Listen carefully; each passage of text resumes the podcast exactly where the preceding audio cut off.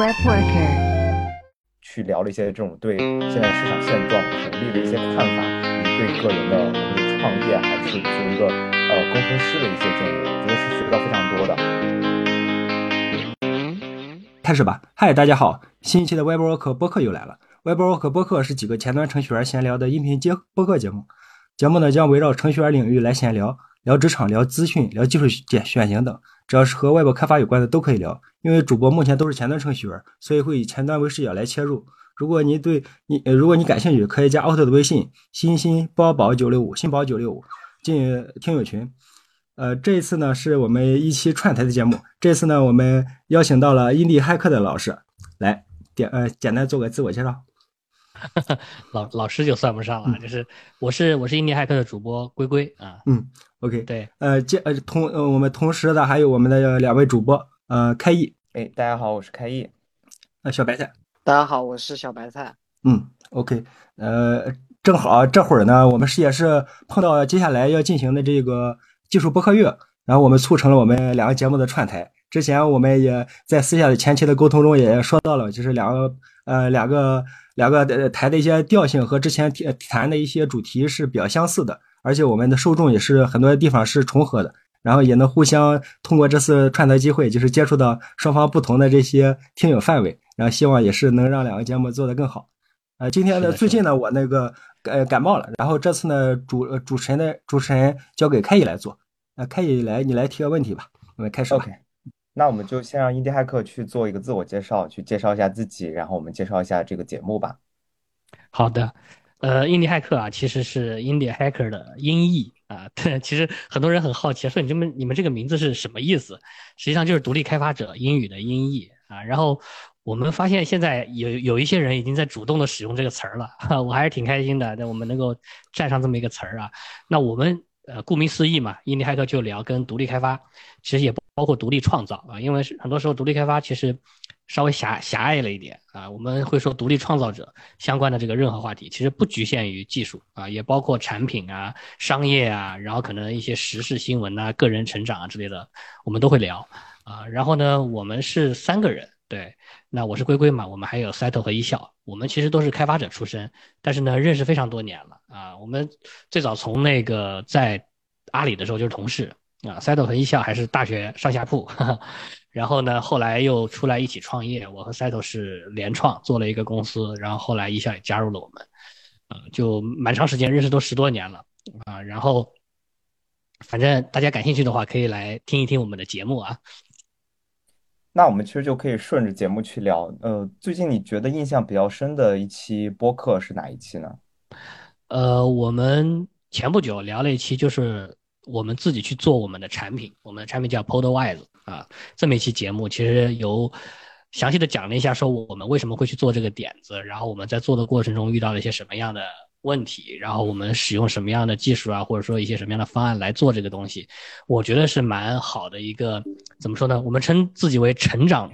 陪伴成长的播客，对吧？就是我们老聊什么独立开发的话题，但是我们总得有一个自己的作品才能够拿得出手嘛，啊，所以我们就聊了一期说我们怎么做 Podwise 这个节目的。而且我觉得比较幸运的是，虽然这是我们第一次做啊这个独立开发的产品，但是我们确实也已经成功的完成了变现啊，我觉得是算是走到了这个零到一的第一步吧。对，大家如果感兴趣，也可以去听一听。哎，能够再介绍介绍这个作品吗？它能做什么呀？我们日常用户使用的话，它能够呃得到什么东西？OK，呃，这个正好跟我们播客的听众就有关系了，对吧？它其实大家听这个名字 Podwise，大概也能知道它跟播客有关系。我们知道有一个产品叫 Readwise 嘛，对吧？Readwise 是。帮助你去那个从呃文字里面去得到更多的信息或者灵感或者高 highlight 之类的东西的。那 Podwise 其实就是帮助你去播从播客里面提取这些东西的。啊，Podwise 其实是一个 AI 产品，它可以帮助你把播客音频啊转录成文本，然后从里面结构化的提取出，比如说 outline，比如说 highlights 啊，然后我们还可以抽取出一个 mind map，你可以很很。嗯，很明确的看到说这个播客节目它到底讲了些什么东西啊，然后你也可以选择性的说，哎，我就喜欢听这部分的东西，我就听这部分的东西啊。你也可以把整个转录出来的这些结构化的知识转存到你的 Readwise，转存到你的 Notion 或者说 Augustine 里面啊，把它作为你的第二大脑的一个重要的输入来源去使用啊。我们希望说 Podwise 能够帮助到一些这样的群体，比如说他想要去播客里面更高效的去获取知识的啊，或者说他喜欢在听了播客之后去做自己的笔记总结的啊，这类人群我觉得是比较适合的。还有一些用户，我们在一开始的时候没有想这个，但是他们会觉得说，呃，有他们自己的使用场景，比如说学英语啊，就是你光听那个英语播客的话，其实是呃有的时候听不懂就是听不懂。但是如果你能够结合着它的 summary，结合着它的 transcripts 一起听。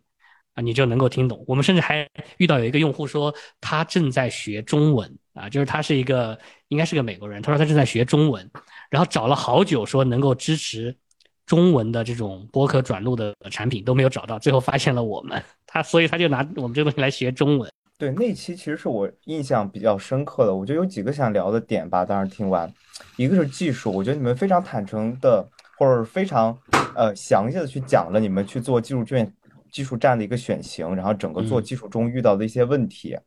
然后第二个点就是我觉得就是这个产品吧，我觉得我们可以先去聊聊这个产品。呃，我新宝跟小白菜应该在生活中也是这种呃播客的重度的使用者吧？你们觉得这个产品对你们日常使用中会的意义在哪里？嗯，或者你们会不会去使用这样的一个产品？嗯，说起来，我是那个 Podwise 在当初在推特上早期那个用户，还在 beta 阶段的时候就蛮早就使用了。然后也是，就是从我记得最早还提了一些那个页面上的一些反馈。我记得当初还在最早认识，可能和印第黑客有建立联系，也是在推特上互动来的。然后从我从技术角角度上看，比如我们呃我们播客节目在也是在就是当初 w 呃 Whisper 刚呃就是使用的更规范，尤其是那个 Whisper CPP 刚出来的时候，我们围绕那部分呃其实也有一期节目去讲呃，比如我们专注从从技术角度来看。那我们呃确实能够拿到大量的呃我因为我会关注一些国外的一些前端相关的一些播客，也会拿到大量的国外的这种英文讲的呃 MP3 文件。那我拿到这文件之后，我之前也是利用那个命令行嘛，那去蜂巢脚手架去把这个呃文件下载下来，然后进行这个转译，然后再拿到这个 SRT 之后呢，再去做进一步的翻译。呃，整个过程还是比较繁琐的。虽然有了一些工具的支持，甚至做了一些脚手架和网页端，这个过程还是稍微比较冗长的。那后面使用这个 Podwise 之后呢，呃，就整个流程就舒服多了，也有助于我去思考说，目前我当前的这个工作流程有哪些问题，也进一步去完善那个自己的一些想法。嗯，这个是当初早期从技术角度看的这些收获。那小白菜呢？呃，实话讲，其实我不算不算那个重度的那个播客播客听众，所以，呃，但我还是听过这个工具的，就是，嗯，因为我我我我们听播客最大的那个，就如果你要快速的了解，或者说筛选一个播客是不是你想要听的类型，除了，呃，听一遍，然后看它的 show notes 之外，好像就没有其他的那个办法了。这个东这个工具，我觉得算是一个辅助辅，可以给你辅助做筛选吧。对，这个这个其实呃，我们在确定这次这种串台之后，我也跟龟龟聊过，因为 Podwise 我听完了之后，我其实主要在听那些播客技术方面的分享。对于产品，我我觉得我是那种陪伴型的用户，就是我听播客，我会觉得我在打扫卫生，或我因为我有比较长的通勤，我会听一些这种。呃，闲聊或吹水这种新闻类，或者比就比如现在我觉得在小宇宙上比较火的是那个呃呃早咖啡，它会有一些时事让我去知道这对对这个世界在发生什么。但是我可能不会是去做笔记的那种，因为我本来也不是我我其实，在日常生活中我也不会做笔记，我都是那种就感觉 OK，我知道这个东西，它会潜移默化的丰富我的知识。当我需要的时候，我我用 Google 搜索，再找到它就可以。所以，我我可能不是这个这个播客的受众，但龟龟给我的反馈，我觉得比较有意思，就是，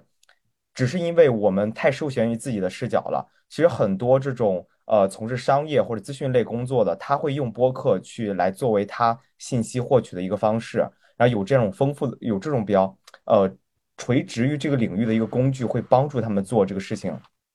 然后龟龟刚刚提到那个呃不同的那个用户，就用它来学中文，这是。非常有趣的一点就是，我在做 Quoty 的时候，呃，我最开始想的也是，OK，它是一个程序员来打字的工具。后来我跟接触了很多很多用户，会发现几乎没有人去用它练习打的速度，都是用它来学英语。这也是你在做产品的时候很有趣的一个点，就是你不知道你的产品会被用户怎样使用，你甚至不知道呃用户真正喜欢你产品的原因是什么。是的，其实我们做这个 Podway 这个产品的时候，最早的时候啊，呃，一笑有问过他老婆，因为他老婆很爱听播客啊，他他老婆就是呃比较喜欢记笔记啊，因为他老听那种知识型的，比如说历史啊，比如说人文啊、科学啊之类的知识型的，他就特别爱记笔记，而且女生也本来就比较喜欢记笔记，所以我们当时就会觉得说，哎，其实这是有市场的，因为我们从一开始的时候就知道这个东西一定不是说所有人都有需求。它本身相对来说就是比较小众一点的，但是说句实话，你作为独立开发者的话，本来就应该去切小众市场，因为你大蛋糕你是吃不下来的嘛，对吧？大蛋糕肯定别的大厂就去吃了，没轮不到你吃。但是后来做着做着就会发现，哎，其实远不只是这样的。就比如说，呃，比较典型的像投资人，投资人他们会通过播客去获取很多的信息，然后呢，有好几个投资人都跟我们说过，说哎。呃，我我的这个播放列表里面，每天都有几十个播客等着我去听，我根本听不过来，所以他就非常需要这种前置信息筛选，或者说我最好干脆不要听啊，我我就我就把那个信息浏览一遍，有感兴趣的我最多再补听一下，然后剩下的东西我就看一遍我就可以了。当然啊，播客主肯定不喜欢这种人，那我录了，我好不容易录了你不听，人家看一看，播客主肯定不喜欢，但确实是有这样的人，对。呃，我刚刚其实其实刚刚有一个点我觉得有意思，就是。我觉得好多人也是在说，就是叫什么“老婆用老婆来检验这个产品有有没有市场”，这个点我我你现在其实是在正向反馈了。我做的所有东西，我 Quote 刚做一个原型的时候，给我女朋友，女朋友说一点用处也没有啊。我们甚至吵了得小一个小时。我说它又有用。后来我做很多这种小玩具也是，嗯，每次我女朋友都是说没有任何用啊，这东西有什么用？所以我每次都反向认证，就是如果我老婆觉得没用啊，我女朋友还是女朋友。如果他觉得我女朋友觉得没用，我觉得嗯，那可能是有用的吧。对啊，大家大家需求出发点、所处的环境都不一样嘛。而且刚刚提到一个点，我还觉得蛮蛮想继续问的，就是现在 Podwise 已经是在变现变现成功了，所以它现在是一个偏正收益的一个呃进展嘛？对，我们现在肯定收益是正的，但是它覆盖不了我们三个人的生活费就是了。那我们我想想看啊，我们做开发差不多做了三个月嘛，然后上线之后到现在有差不多两个月，但是我们还没有就是铺开了去宣传啊。我我我们现在可能还算是属于试运行阶段，而且一直在调优很多东西，比如说我们在调优那个转录质量，因为 Whisper 本身的话，它其实对于英文的可能还好，当然它它原生不支持，比如说我区分每一个 speaker 到底是谁啊，我们在上面做的声纹识别什么的。它对英文还好，因为英文同义同音词很少嘛，但是中文同音词太多了，啊，然后再加上我们喜欢说话中英文混杂，然后再有一大堆的那个什么那种专有名词什么的，所以其实 Whisper 去识别中文的效果非常烂啊，所以我们花了很多精力在优化这个东西，然后打算说等到这一波优化完了之后，我们可能就会去上 Product Hunt，啊，争取能够看看能不能打个周榜、月榜什么的，啊，然后让那个二次传播能够做的。大一些，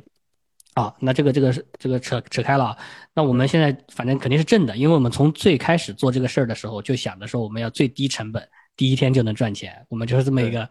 对这么一个思路。就是因为这是不是 job 嘛，跟 startup 不一样，因为 startup 它就是说我要去拿投资，对吧？拿融资，用别人的钱，尽可能的把规模做起来，啊，规模市占率是第一的，但不是 job 它追求的是一个可持续性。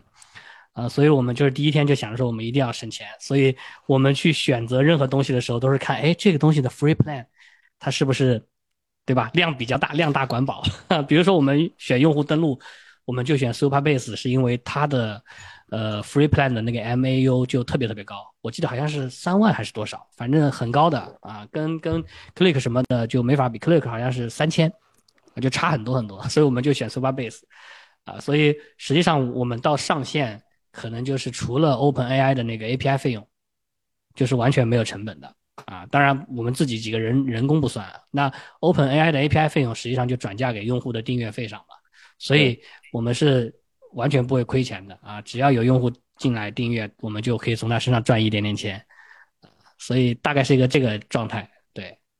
其实呃，三人开发，因为我之前有一段时间也想去。就就是或者我未来想去做这种独立开发，然后我也去呃聊过一些人，他们会觉得就是独立开发是非常适合一个人做，是因为一个产品，呃，因为独立开发没有一个大规模的宣传能力嘛，其实你很难花很多钱在这种宣传上，所以他他的一个月的收入其实最多 cover 一个人的工资或者生活费，所以你们会觉得三人开发这件事情比较重吗？以及你们预期多少多长时间能呃能 cover 你们三个人的一个合理收入？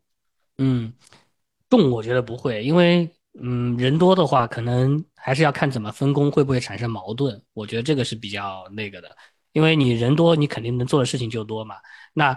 呃，假设说，比如说我一个产品覆盖不了我们三个人的这个日常收入、日常支出，我们可以再做额外的产品。其实我们看很多这种诶独立开发的大佬，比如说那个比较有名的像 Levesio 啊，然后像那个什么 Tony Dan 之类的。他们其实都是好多产品在产生收入，啊，它并不是一个产品，也有好多产品是失败的啊。我觉得这个倒不是特别担心。我们本身说我去做独立开发，也不想着说我一定是能做一个什么，呃，特别成功的东西，它一定能做到，比如说年收入几千万啊之类的。这个我觉得本本来就不太现实，因为你切的就是你切的就是利基市场啊。但是我不影响我做了一个之后，我觉得不行，或者说它收入可能增长到这个地方就增长不动了，那我就再做一个新的。啊，所以这个是一个点，然后还有一个刚刚提到说，那三个人会不会就比如说比一个人不自由一些？因为你刚刚开一提到说一个人就会比较自由嘛，我觉得这个对于我们来说呢，有我们自己的特点在啊。第一个是我们认识很多年了啊，然后以前也一直共事，所以其实大家互相都比较了解。然后呢，我们在这个事情上的切割实际上是切的非常的清楚的。比如说 Settle 现在主要管的就是运营和营销的事情。啊，然后一校就是在管跟 AI 那部分对接的部分，然后我就把整个 website 做了前后端，然后包括呃用户使用的逻辑、产品设计，全都是在我这里。那这样的话，其实我们之间是基本上没有什么依赖的。然后比如说这个这个网站要做成什么样，其实就是我自己说了算啊。然后我们肯定要加一个功能，这个功能大家可能会一起讨论说他希望达到什么目的，但这个功能做成什么样子。啊，怎么去设计它的使用路径？怎么去设计它的 UI，也都是我说了算。那一样的，像一笑说我要去跟那个 OpenAI 去调优它，那到底怎么调优也是他说了算，我们是不会去过问这些细节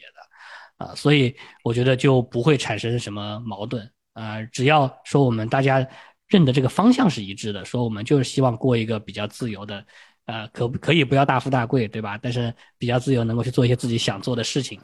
这个方向不变的话，那我们也不只是 Podwise，我们可以去做一个又一个的东西。对，明白。其实这也是很多投资人或者创业圈也在聊的，就是创业最难的是找到自己的伙伴。然后我们之前有一个比较烂的梗，叫什么？不要跟自己最好的朋友创业嘛，应该大家都听过。那个不是这样的，中国合伙人里面的吗？对，就是我我我不太清楚，就是新宝和小白菜会觉得这么多年，其实假设你突然明天要创业，你会发现。好像找到一个最合适的人是真的很难的。是的，其实其实那不用创业，其实我都有这种感觉。其实创业像有点像是更高级别的共事嘛，其实一起做一件事情。你在工，我觉得在工作中能碰到那种特别合拍、节奏能特别默契的那个同事，其实就已经特别难了，更别说利益重度绑定的那个合伙人了。嗯。而且这种刚刚提到利益冲突，其实有时候会有这种情感之间的互相影响。你比如，OK，我今天可能就是想 chill 一点，我想放松一点，但是另一个人一直在在干活，或者是我我这三五天都比较忙，我很久没有产出了，那这之之间会就会有一定的情感的影响。但不过你们提到你们三个人认识很久了，这种默契其实会，我觉得会减少很多这种呃初期的一些小的这种摩擦。嗯，实际上我们因为本身以前创过业嘛。对而且我们其实做了好多年，我们做了十年。我们那个公司做到规模最大的时候，可能有七八百人，啊，就是哇，对。然后说到这里稍微吹一下，对吧？呃，我们我们当时最高的时候估值到了十亿美金，就是妥妥的独角兽。嗯，但是呢，对，但是后来我们还是出来了。其实。我觉得有很大程度上就是刚刚有提到的，比如说，不要跟你最好的朋友一起创业。当然，不是说我们就是跟最好的朋友一起创业了，只是我们确实发现说，在一个比较传统的这种 startup 的这个过程里面，非常容易因为一些各种各样的原因，导致说你们个人之间的关系啊被这个事业所影响啊。这大家今天看到新闻没有？这到处都在传说奥特曼被开了，对吧？这个，他们其实是价值观的冲突嘛。我理解啊，在大家现在在猜，这个瓜他们大家都没吃明白。对对对，就很多人在猜是价值观的冲突，说觉得呃奥特曼想要更快的去部署去推进啊，但是呃阿利亚那边可能会觉得说我要更保守一点，我要确保我这个超级对齐，对吧？我希望它能够更安全一点，就是就是价值观的冲突。那我不知道他们以后还能不能做朋友啊？但是这个事儿肯定不是搞得那么舒服啊。那我们其实因为之前有过这样的经历，所以我们会觉得说，嗯，我们应该自己在一开始。投入起来，说我们三个人要重新传一单事儿去做的时候，我们就应该有这样的一个意识在，啊，就是我们自己是独立的，然后我们是朋友，那我们应该什么事情可以做，什么事情不可以做，啊，然后如果真的到那一天大家有矛盾的时候，怎么去解决，啊，我们其实都是有一个比较，就因为有经验在，所以会有一个预设在，啊，我们是会尽可能的去避免这种情况的发生。那或者我们这个沿着这个问题更假设性点，更针对性点。那比如我们在听友中可能也会有，因为我们都技术人员嘛，有可能会说，那我们有个想法，决定去拉一些人或招一些人，那么过去组成一个小团队。那无论是线上的虚拟团队，还是线下的那个实体团队，那去做也想去做一个类似的这样像你这样的呃产品，去服务更多人。那你觉得从你的角经验来看，呃，对这作为过来人，对这些呃你比较比较。怎么说？年轻的创业者来说，有哪些呃必要的坑或必要的雷要可以提点一下？嗯，我觉得就是对于独立开发创业来说，最最最最最最难的其实就是卖出去，就是因为大家都是开发者嘛。说实话，做东西不难啊，但是最难的就是卖出去。但是卖出去这个事儿呢，说句实话，它就是你得去做过，你才知道。啊，所以，我我会有一个想法，就是说，如果今天你真的想要去做这件事儿，我会比较建议是你在第一天就预设自己这次可能不会成。当然，你肯定还是要奔着成去做，对吧？这但是你要有一个心理准备，说你这次可能不会成，你就去交学费的。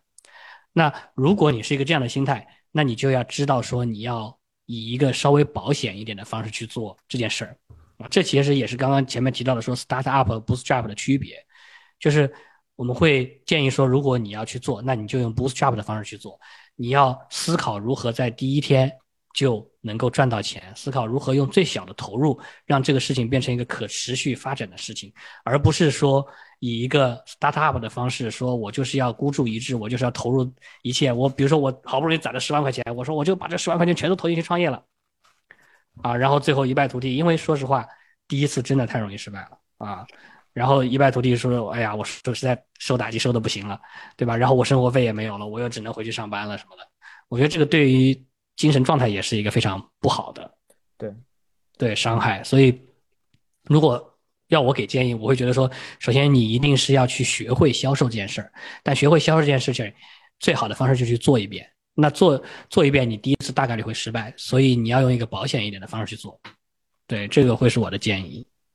我会比较好奇，如果呃有一个人过来，就是类似于我们刚刚提到场景过来请求一些建议，你会建议他一个人做，还是去找一个人，两个人一起去做？或者说你觉得像你们三人这种比较稳定的合作关系是非常难得的，还是相对容易去构成的？嗯，我觉得两到三人的团队还是比较容易构成的，啊，人数越多肯定就越复杂嘛。但是你说我两个人，其实是很多很多这种嗯小的开发者团队都是两个人。啊，比如说我们之前采访过的极简时钟的那个道哥，他其实也是两个人，对，他是设计师跟开发者嘛？嗯，没有，他是 iOS 和安卓，就是一边一个人，对。然后设计好像他之前是外包的还是怎么着，我有点忘了。啊，然后比如说像，我记得像六一他们之前不是也是两个人嘛？最早的时候，我不记得了啊。然后像那个有一个产品叫什么？是一个是一个是一个健身的健康的产品，我看看叫什么名字。呃，叫 Grow，Grow 这个也是一个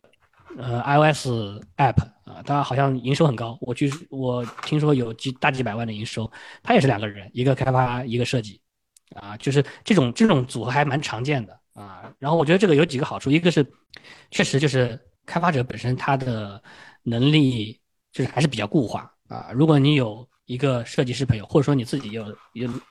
自己比较懂设计，那你有一个朋友是专门去做营销、做增长的，那就会比较互补。然后呢，两个人更多也可以去商量啊。然后你在在迷茫的时候，对吧？互相也可以去去鼓鼓劲啊，可以去呃搀扶着一起走下去。但是一个人的时候，说实话，你很容易怀疑自己。我觉得啊，就是你很容易怀疑自己，除非你确实成功过好几次了，那你会比较有信心。但是不然的话，你走到一半真的很容易怀疑自己。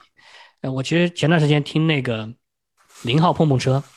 啊，就是就是蔡子和那个谁来着，一下想不起来名字了。他们不是也在从那个大厂出来之后也在做创业嘛？那他们是两个核心，再加上三个兼职。呃，他们其实，在里面节目里面就会提到说，呃，自己在做的过程中怀疑自己啊，但是他们大家互相聊一聊的时候会互相打气，啊，然后就感觉又能够做得下去了。其实我觉得这个确实是有一个。伙伴能够去跟你一起走的话，我觉得确实是比较好的，啊，嗯，来我看小白菜，小白菜你说，呃，其实前面想插句嘴，就是提到呃，把产品卖出去这个事情，第一步很重要。就我想起我之前在那个推上看到的一个，感觉反正很多人在讨论的这个观点，其实其实表达的意思是一样的。就是好像我们绝大部分只干技术的人员，其实坐在办公室里只搞技术是真的不太理理解。就是把这个东西卖出去，让别人付几块钱，是一件多么困难的事情。我当时呃有提到，就是呃有个叫呃我们以前 Webwork 有邀请过一个叫陈随意的，呃也是个人独立开发者，就当时他他也在里面回复，就说他。第一次把这个东西卖出去，也花了很多时间，而且而且他们还聊的时候，我觉得就是感觉，嗯，你你在我们我们作为技术的，就是就我们就说了，除了工资以外，你可能在其他地方，比如说你就远程帮别人改一下什么代吧，你就你就去除了工资以外，你想获得任何一一点点额外的收入，就你通过技术。然后让别人给你付费，其实就就变成了一件很难的事情，更不要说你，你真实的切实做一个产品，然后把它卖出去。对，我想起来，就是我们就前两天录的一期节目，我们访谈了那个 MyMap 点 AI 的创始人啊，对，Victor，他就蛮能坚持的，他从本科毕业就开始创业。然后我记得他说的是五年吧，五年没有收入啊，然后一直做做做做做做做，然后烧了自己老爸的钱和投资人的钱，然后做了 MyMap 点 AI 啊，然后而且是在呃公司账上已经完全没有现金流的情况下，开始去做商业化啊，做货币化啊，一个月的时间里面，然后把 MyMap 点 AI 增长到了一万美金的 MRR，就是你可以想象就是。我们看这个故事的时候，MyMap 这个故事的时候，我们可能最开始简单看到的是它四十五天做到一万 MRR 美元，但是实际上它在前面有五年的沉淀，对，花了无数多的时间，可能说在学习怎么去做产品，怎么去做呃营销啊，然后怎么去获客，怎么去提高转化，它其实可能有很多很多的时间都花在学习这件事情上啊，所以实际上对于程序员来说，其实最简单的就是把东西写出来。但是这个确实就是最简单的部分，是的，对，营销就是我们会说一个公司最核心的就是研发跟销售嘛，一个把东西做出来，一个把东西卖出去，销售的工资和这种他的个人能力对这个公司影响是非常大的。而且我我是想表达就是，OK，我们我们作为一个开发者，我们可能刚毕业就可以在一个大公司拿到一个呃几万的一个一两万的一个年薪，但其实如果你失去了整个大公司这种销售宣呃。这种营销，然后整个支持的体系，你一个月工作的价格是非常非常低的。你你其实你的价值真的没有那么高。你如果想做独立开发者，就意味着，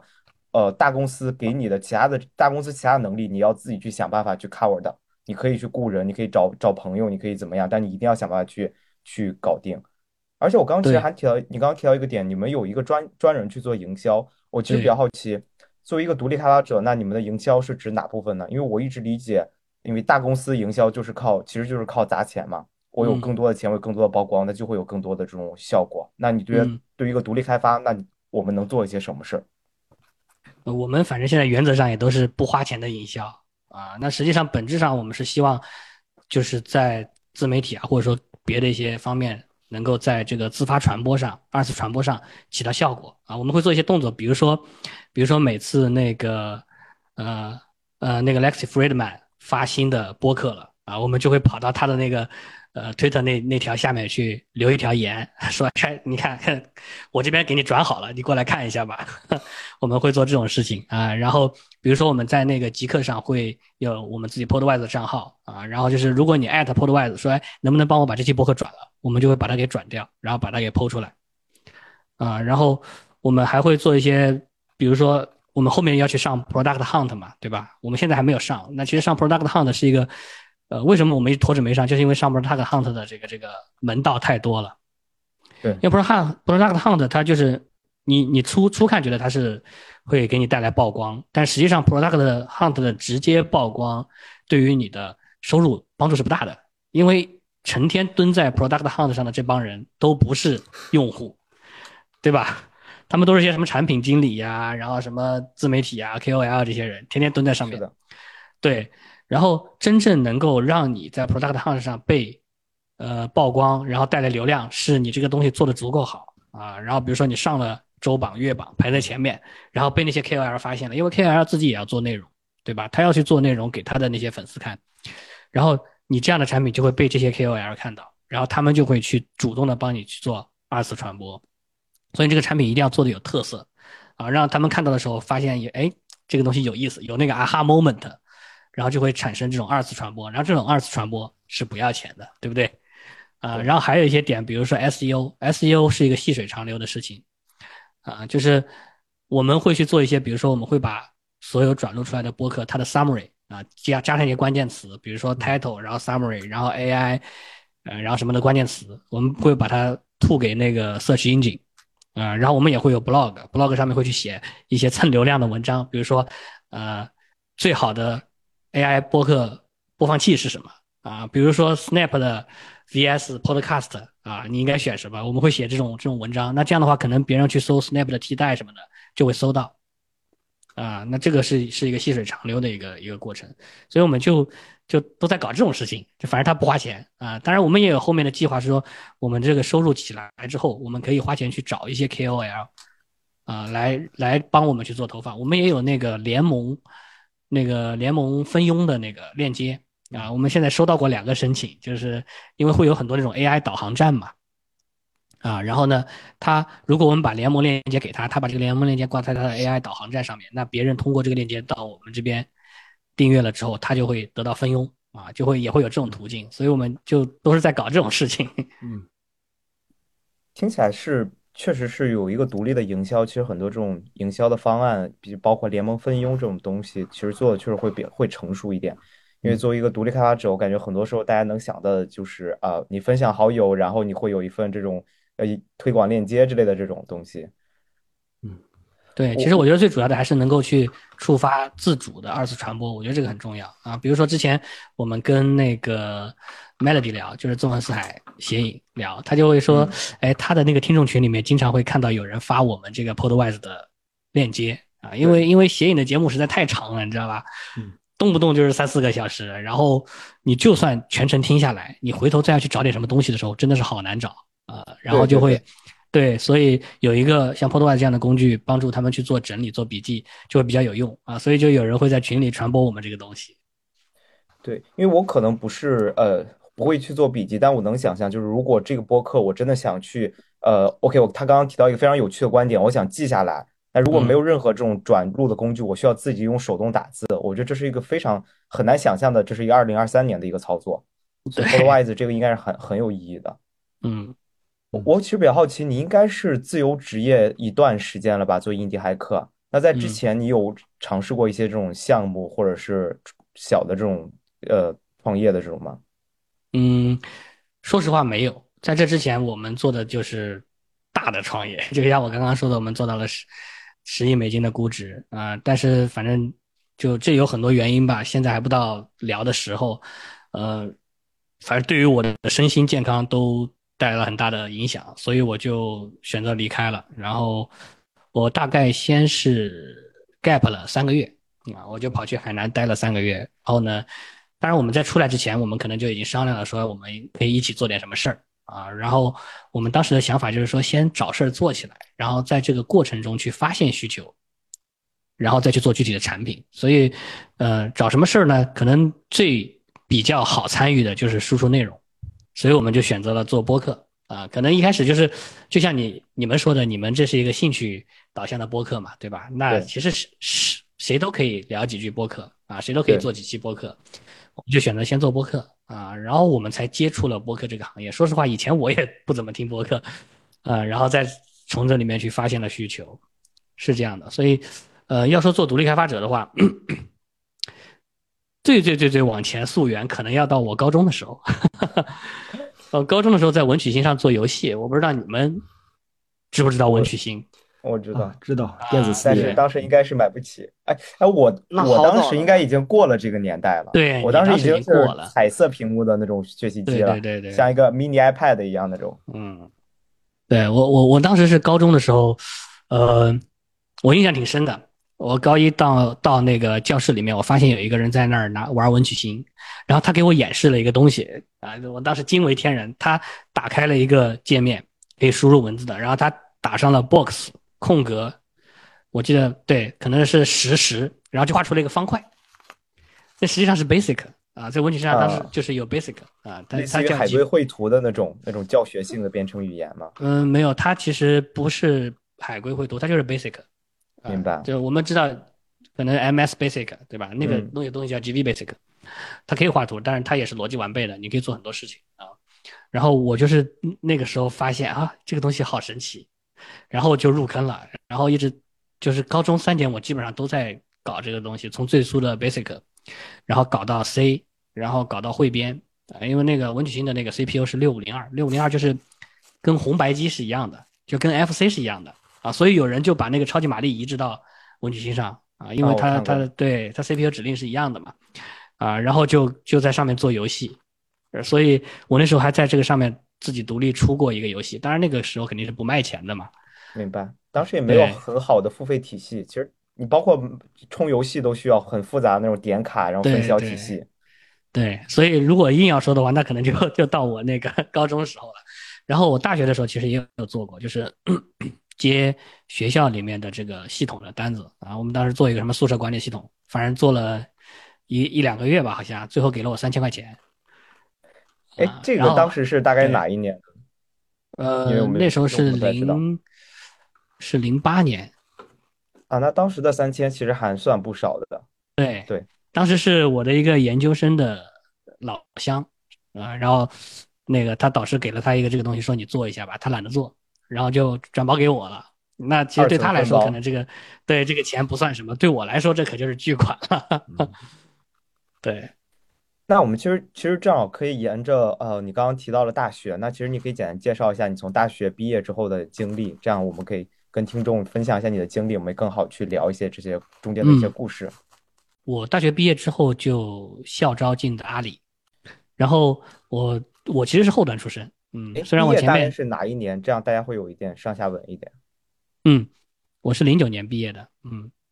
那个时候其实互联网还是挺好的，对吧？然后零八年的时候是阿里，就是第一次大规模招应届生，然后我是零九年，零九年校招进的阿里，然后我是后端出身啊、虽然我在高中的时候在那边搞游戏，但是实际上读大学的时候我还是比较脚踏实地的选择了这个 Web 相关的，我是 Java 开发啊，然后以 Java 开发的身份进了那个阿里。然后大概做了，对，做了两年多，然后三年，然后那个我那时候在淘宝嘛，然后淘宝天猫合并嘛，然后我就被调到了当时是叫巨石塔，啊，这个这个部门，巨石塔做什么呢？巨石塔就是想办法把数据留在集团内部，啊，就是你商家要用他自己的数据的时候，他得经过各种各样复杂的限制才能用到这个数据啊，然后就把数据留在内部。然后我当时做这个东西，我就觉得好没意思啊啊，就是感觉就是在制造障碍。虽然虽然我能理解数据留在内部对于公司的重要性啊，但是我就觉得我在给给别的开发者制造障碍，我就觉得很难受啊。然后所以就在第四年的时候说选择离开啊，但是最早时候我可能谈的是转岗嘛，然后本来说转去做 iOS 开发啊，结果就被人拉出来创业了啊。当时我们那个大股东说：“哎，你要不出来跟我一起干吧？”啊，然后他当时忽悠我说：“呃，公司因为他们那时候其实已经成立了啊，说公司现在每个月有有多少来着？有十几万收入啊，说你现在出来肯定比你在那边打工强嘛啊，因为我们其实早几年的时候工资是很低的，我零九年刚刚去阿里的时候，工资是四千块钱啊，本科毕业工资是四千块钱，啊，然后他就说我们现在公司每个月收入有二十万了，后来我出来之后才发现，对，确实是有二十万，就是那一个月有二十万，啊。对，然后但是没关系嘛，我反正那时候就觉得说年轻其实还是可以去尝试一下，啊，然后本来在那时候在那里去做那个巨石塔，我又觉得不舒服啊，就觉得没意义，然后就出来了。那出来了之后呢，我们要去做产品，就会发现，哎，怎么看了一圈全是后端，没有前端，那怎么办呢？那就那就那就自己学呗，啊，然后就我跟 Settle 两个人就搞前端搞的比较多，那个年代还很早，那个时候 Gap 都还没有，啊，那就现在一五年左右，对吧？呃，一三年，哦哦，那你其实对。啊，出来还真的还蛮早的。对，那个时候还没有 Gap 什么的，我们就自己写打包器，啊，然后对组件化打包器，然后我们还自己做了一个就是呃叫什么来着 BFF 的一个 framework，啊，就是能够能够把那个比如说，因为我那时候用 Double 嘛。然后我们希望说，哎，能不能把 Double 跟 Node 接起来？我们就会去做这种事情，做了一个 BFF 的框架，然后又做了很多很多的页面。因为我们当时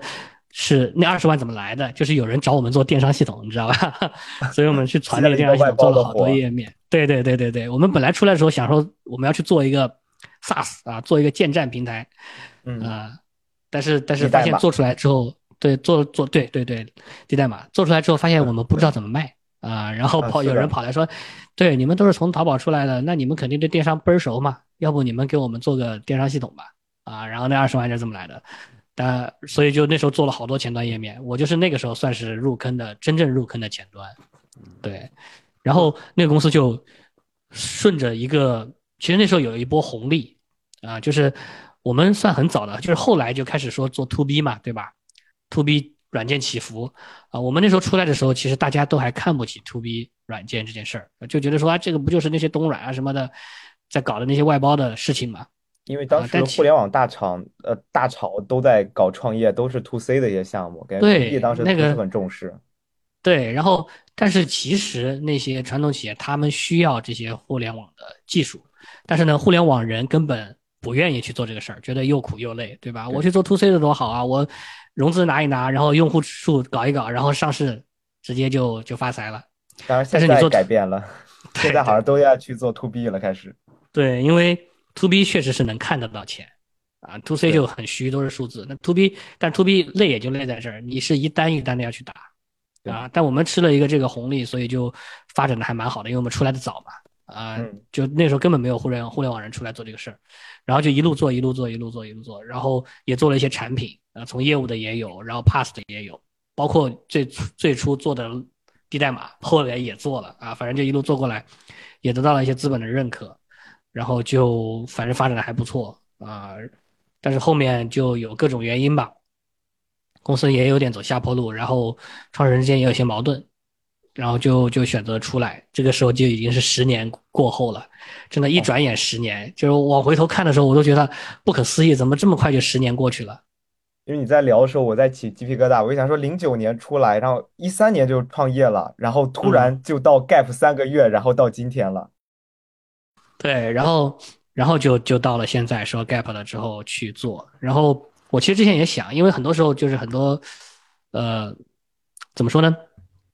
就是独立开发它其实是一件失败率比较高的事情啊。但我觉得也是因为我们之前有过这么长时间的。工作经验，包括说你作为一个联创，啊，作作为一个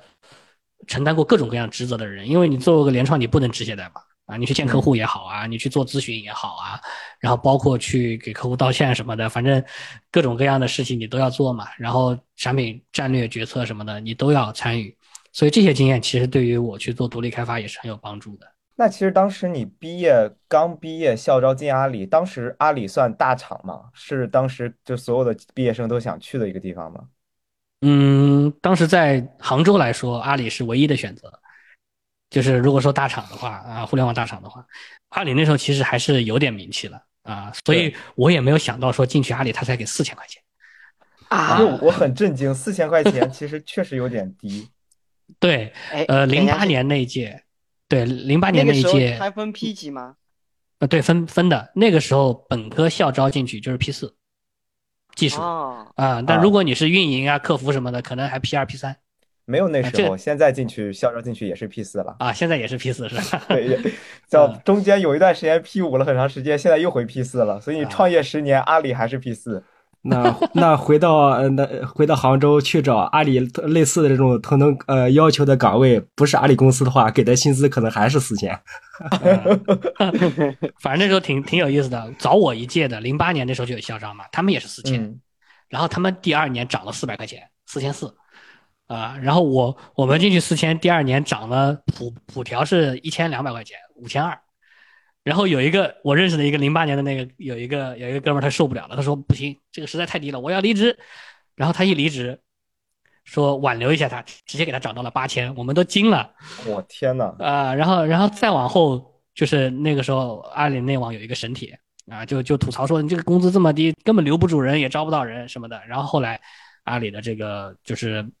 呃，DP 的，当然 copy 也涨了，DP 的这个这个薪资才提起来，就很快的就就超过了一万，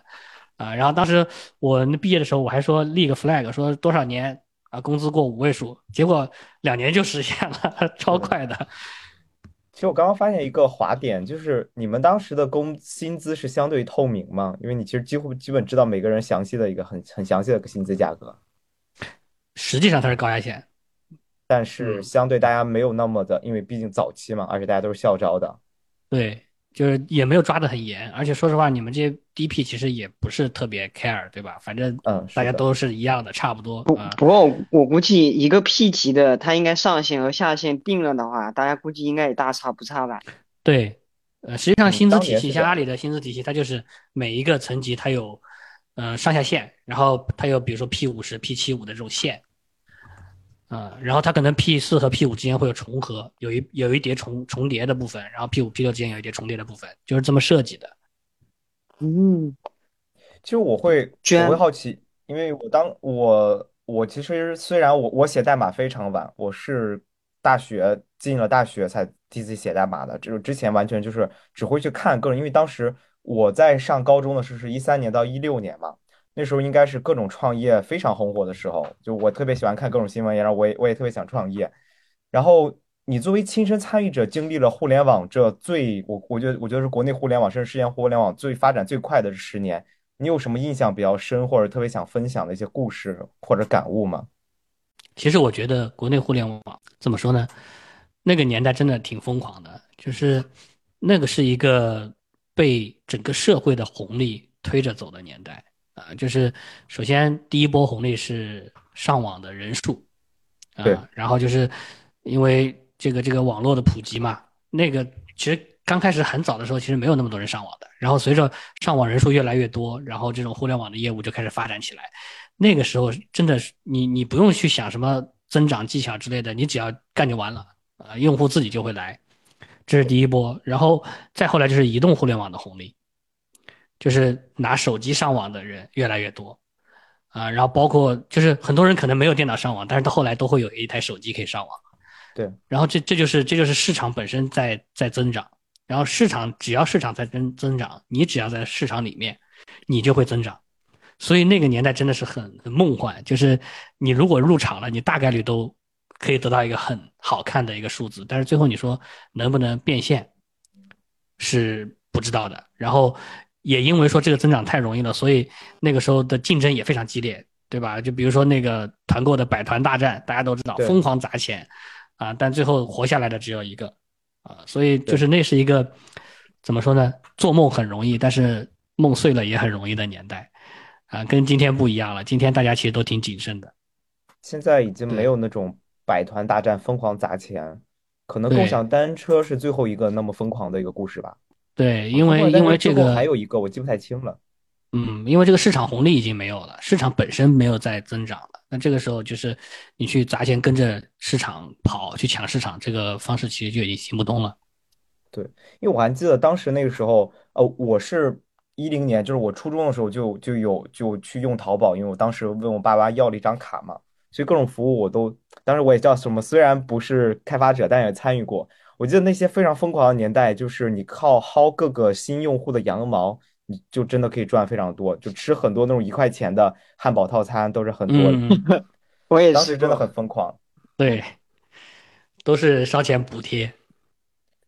而且那个时候我记得不止，应该不止像现在的美团、饿了么，应那个时候我记得甚至滴滴都下场做过外卖，不知道你们知不知道？抖音都下场做过外卖，在我在一六一七年左右，我记得，反正就那个反正就是做过，好像是先新用户上来，先送你个十块还是多少钱的，基本上你第一单不用花钱。对，因为我也是占过滴滴外卖的便宜。对对对，那个时候大家经我经常干的事情就是去淘宝上搞，嗯，这个不知道能不能说，反正就是用用到处找新的手机号去薅这个羊毛。对，其实当时我感觉很多创业公司，因为是创业公司，它对这种防护、这种风险防护其实做的很不好，其实被羊毛薅走了很多的一个量。对对对也可能是当时更更多的是需要把钱撒出去。那对这么大的体量下，呃，安全防护是一部分。那对对可疑的人是那放任，还是说我们先暂时的去忽略它，也是一个策略。那现在来看，那我再再去重现当时的那些盛况，可能就很难了。一方面是我们技术上防护简单的防护，一些基础的规则已经足够好了。另一部分呢，就现在这样大撒币的时代，可能也也过去了。虽然大部分是羊毛党，但是你嗯给投资人看的数字是真的。对，对毕竟，其毕竟那个时候，他大家的信心都有。你我投了钱，虽然没有没有快速的把钱变现让我赚回来，但是我切切实实看到这些钱砸下去，我就能在某个领域获得巨大的用户和未来的可能性。对，然后我能忽悠到下一轮投资，对 击法变鼓传花嘛，现这个很重要。没有变现，你就让下一个人接盘。对然后我记得看你在呃大纲里提到，其实最前面的一就离我们最近的一波就是云计算了，这应该也是最后一波比较大的这种红利期了。对，云计算这个事儿，其实现在大家又开始去怀疑它了。就云计算最早打的就是说我成本比你自建机房低嘛。对但我觉得它最开始的时候可能是成立的，啊，因为那个时候就是不管是这些运维运维的设施也好啊，还是怎么样的也好，都不太成熟啊，包括配套的一些软件什么的都不太成熟。你要去把这个事儿做好，其实是蛮难的。但是今天随着云计算崛起，对吧？它带动的这个软件基础设施也崛起了，对吧？今天我要去维护一个大集群，其实很简单，啊，不用太多人啊，我可能就不要不再需要云计算，我可能需要机房，但我可以不需要云计算。我们就会去算，会发现说，哎，我今天要去租一台机器啊，比如说我要去租一台带那个四零九零的机器啊，我可能租三个月，我就把四零九零买下来了。嗯啊，电费当然也要一些，但是没有那么多，对吧？所以就是它这个租售比特别特别夸张，啊，那这个时候，除非你真的说我的业务上是有非常大的那种弹性的扩缩容的需求的，对吧？我可能今天业务量上来了，我要一百倍的资源，然后业务量下去了，我就不要了。那这种可能云计算是比较合适的。但如果你对资源的占用是比较稳定的，那可能今天自建就会好很多啊，那能能省很多很多钱。所以，对云计算，今天大家都有点在在怀疑它了，说我到底值不值得去投入这件事情？是的，下云也是最近的一个潮流吧。就你刚刚提到，其实当年是基本没有基础设施的，但现在其实基础设施都是开源的，然后对也你自己去搭，你可能雇几个工程师去研究几个月就可以差不多能用。对就对大部分公司公公司来说，小公司其实差不多能用就可以了。然后对于大公司，你其实完全搞一套非常可用性很高的基础设施也不是很难。是的，是这样的，嗯，但是我刚记得你提到，其实对传统企业来说，去卖云服务还是会赚钱的，因为对于他们来说，呃，因为大公司病的一些原因，他们自己去做这个互联网的东西是非常难的，所以看起来至少因为在微软的微软云，我看的用户也不大部分是那种传统的大厂，比如什么嗯富士康、西门子嗯之类的，这些他们是非常希望希望去用这种你们做的非常好，然后我我我真的不想花时间和雇人，因为你去雇一个合适人也很难去做嗯这一套，我直接用就用你的就可以了。嗯，对，这里面其实有一个嗯公司氛围在，就是做技术的人大部分都想要一个技术好的氛围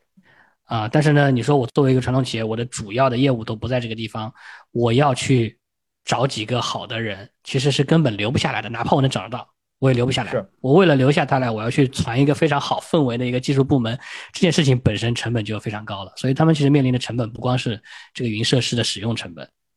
其实这是我们总是说的，就是这个公司的基因是什么？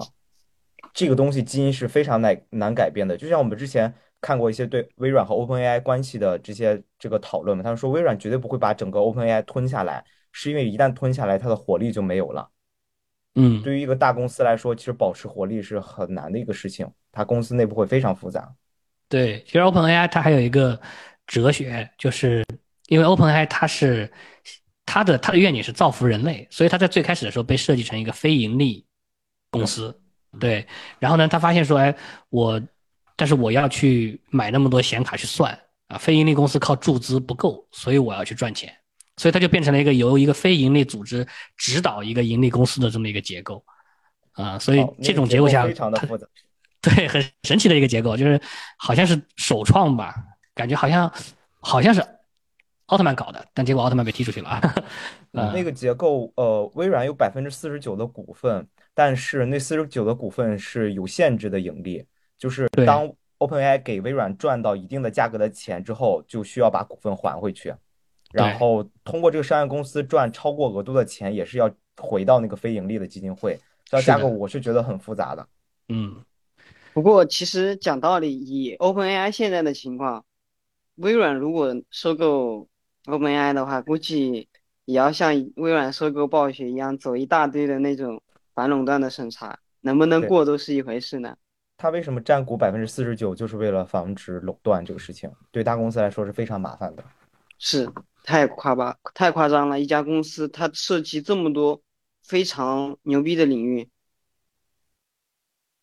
对这一点，这一点，因为我是呃，我作为一个普通人，我相信大部分这种程序员都是相对果粉一点。我之前也没有很了解过微软，但加入微软之后，我们最我最近因为微软最最近在开它的开发者大会，然后我去看了他们的呃 keynote 和很多的 talk，你会发现，呃，一个公司大到一定程度，它它的它能为企业 to B 提供的价值是非常夸张的。我们会觉得 OpenAI 它它的 A A API 很好用，但对企业来说是非常难用的。他们需要的是一些非常易用的工具，甚至好像低代码平低低代码平台，其实微软也是跑的非常好的，很多公司都在用。对推 to B 的价值是很有价值的。然后现在微软也是一个 to B 的公司嘛，其实 Windows 只占一个百分之十的营收。是。那我们其实正好聊到红利，我们会说，好像你你现在会觉得现在的红利基本都消退了，或者你现在觉得还有什么可以看到对程序员来说比较有价值的红利吗？能让个我们的收入得到增长的？嗯，我觉得现在可能能够比较明确的看到的趋势，其实就两个东西嘛，一个就是就是大模型 AI，然后还有一个就是 VR 啊，只不过我我现在也不太能说我能够看清什么样的情况，VR 其实比较容易能看得清啊，我觉得这个是就像当年的这个 iPhone 刚出来的时候，对吧？如果你说我一开始就冲进去在上面做个 App，啊，哪怕你做的很烂，你说不定都能有很不错的收获。那我觉得 VR 是一个机会，就是如果你有这个兴趣的话，完全可以冲进去。在 VR 里面有很多机会，你可能传统的 App 都是可以被去重做的，这是一个。但是 LLM 大模型我就有点看不清了啊，就是今天你会发现说 OpenAI，哎，它时不时的就搞一点东西，然后把很多给它剥壳的那些东西就给就给干掉了啊，你也不知道它打算往哪个方向走。但是在我看来，它可能就是在变成一个新的 OS 的。基础啊，就是 LLM 它有一个很大的作用，相对于别的那些 AI 模型来说，它可以作为一个胶水层啊，就它是可以把你跟计算机跟别的模型之间连接起来的一个胶水层，那它可以承载人和计算机之间的这个交互界面，它可以承载这个 OS 的作用。但是如果 LLM 最终作为一个 OS 的话，那我呈现给用户的产品到底是什么样的东西，什么形态的，我现在不知道。啊，就比如说，比如说我们真的以后有了贾维斯，对吧？那我也不觉得说我完全跟你对话就搞定一切了，我肯定最起码我还要看嘛。对，那它还是会需要有 U，很低，对，它还是需要有 UI 的。而且如果真的就像开一说的，它效率很低。如果我真的有一些比较明确的动作要做，我肯定还是直接操作更快啊。对，所以这个时候它可能，比如说我的 UI 是动态生成的嘛，我不知道啊。但是那个时候一定还会有在这个基础的 OS 之上去包装产品的需求啊。所以我觉得这个也是可以去关注的一个点，说到时候这个事情会发展成什么样，我们要能够踩一脚进去，对吧？好像现在没有讨论啊，好像大家都在说 AI 是在哪里应用，好像没有在讨论就是 AI 是不是真的潮流，好像已经所有人都认为它真的是已经是确定的潮流，不像之前人工机器学习一样是一个呃稍微虚假一点的潮流了。嗯，因为因为 LLM 可能给人的感觉太惊艳了，就是以前的机器学习，比如说我去呃图像识别啊之类的，对吧？然后包括声音转文字之类的，然后这些都就大家就觉得哦是。可以啊，感觉好像它虽然有点牛逼，但是跟传统的开发差异不是特别大。对，然后包括对像 LLM，因为大家一开始的时候，就是 OpenAI 一开始去做 LLM 的时候，他们也不觉得这个会成功啊。在最初的那个、那个、那个时候，大家会觉得说，哎，你去做这种大的神经网络，没有任何科学依据。是的，啊，对，就是，但是 OpenAI 选择去做，然后做了之后发现，哎。我把模型做大之后，它就呈现出了一种很神奇的生命力，涌现的智能。我非常喜欢这个词。对，呃，当然这个前面有，我之前记得有谁发过一篇那个文章，说好像就是微软还是谁 Google 的研究，就说 LLM 不能突破它的训练集。就虽然对，虽然他分享过这篇文章，是的，虽然它它可以给你给你一些像人类一样的回答，但是它。终究还是这个训练集内部的，所以它突破不了全人类的智慧合集，啊，它涌现的智慧也是在这个全人类的知识范围内的。但这个不重要，就是它给人的感觉实在太特别了。它你会发现，哎，真的有一天计算机能够像人一样，这个时候就是它给人的这个这个这个冲击和以前的那种那种那种机器学习是完全不一样的。然后大家会发现，以前科幻电影里面的很多场景。开始真的好像能够变成现实了，然后，而且越来越多的人在实际使用中发现，哎，我确实以前很难去做的一些生产力的场景，用 LLM 就可以解决啊，所以大家就会觉得说这个东西它就没没没跑了，一定是这样的。对，我先 call back 一下，call back 一下那篇论文，那篇论文其实讲的就是，呃，它大模型的泛化能力比较比较差。就是它只能是在它训练数据集上表现出一个比较好的效果，在它没有遇到的几数据集里，它是表现不出来的。但是它的模型已经大到很难找到它没有遇到过的东西了，我个人感觉。而且现在也是主流说法，就是不要把它当做一个知识库，而是把它当做一个推理引擎。它是一个新的核心。我我最近，因为我们最近在呃公司的 AI 社团做了一次分享嘛，我觉得大模型是把未对未知的处理重新引入了。我们的编程概念里，我们之前是需要我们如果我们要需要去做那种呃，用户给一大段文字，然后最后去提取用户是想问哪个城市的问题，那我们只能是呃正则，或者是用一些比较之前的 NLP 技术去提取一些城市。但是大模型不一样，大模型是完全可以理解，就是用户说 OK，呃，好像这几天比较冷，那北京北边的天气怎么样呢？它是完全可以根据自己的知识去找到用户想问的是天津，它是作为一个新的。处理引擎去把这种未知的、特别混沌的自然语言去提取成一个确定的函数调用，这个是在之前完全没有出现过的能力，这个也是让所有人兴奋的一个能力。是的，他就化了化为以前的那种不可能为可能了嘛。而且我们我们我现在在做的，因为是个开源项目，所以我是可以随便聊的，就是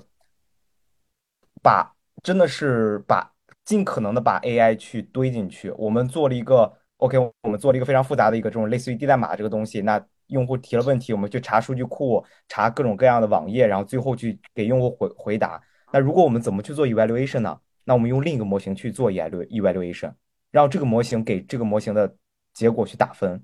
那我们怎么去做那个？你应该知道，如果你你用 OpenAI 的，它的那个输出的速度会非常快，但你用微软的 OpenAI，它输出的是一段一段，它会相对慢一点，是因为微软会对每一个输出去用另一个模型再去做一遍 contensivity，就是我用传统的方法没法去保证它的内容是符合规定的，那我直接用另一个模型去做。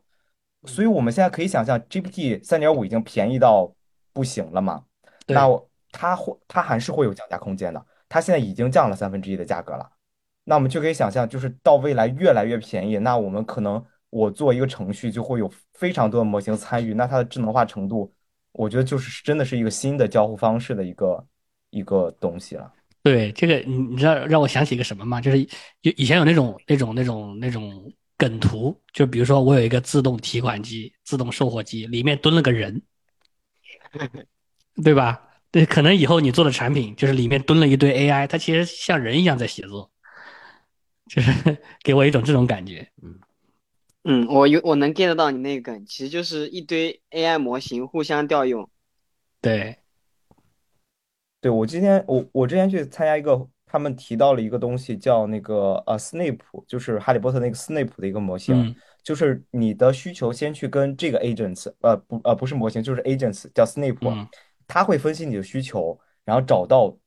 对应的 agents。那你要问医学，我就找医学的 agents，然后再回答。那现在也有这种多 agents 协作。那未来可能就是一个问题过来，就是多个 agents 去帮你去不断的迭代，然后有多个这种去连接互联网、连接数据库、连接这种，甚至可能是真人的一些反馈。那我最后再由一个 agent 去处理返回给你。对，我觉得这个会给。我觉得几乎所有的应用都值得被重做了。虽然这个听起来有点像忽悠投资人的一个句话，但现在看起来是这样的。所以，我们其实就正好可以去聊一些这种大模型。你对大模型的应用和未来还有一些其他的一些想法吗？或者是你在做 Podwise 比较重度去用大模型的时候，你有获得对它的一个更多的这种理解吗？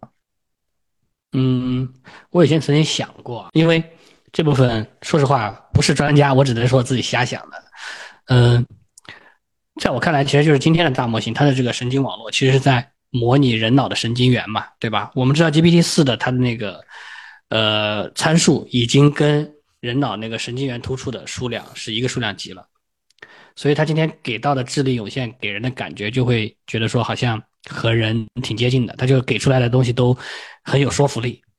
啊。但是以后，因为我们知道，就是 OpenAI 已经在训更大的模型。我以前跟朋友开玩笑，我说瞎聊，我就说，哎，那如果这个模型它的参数量是人类的脑神经突触的百倍甚至千倍，这个时候它是不是真的可能成为一个超越人类的智慧体？当然啊，这个在就是那个论文之前，因为那个论文说它超不出这个训练范围的，我不知道啊。但是如果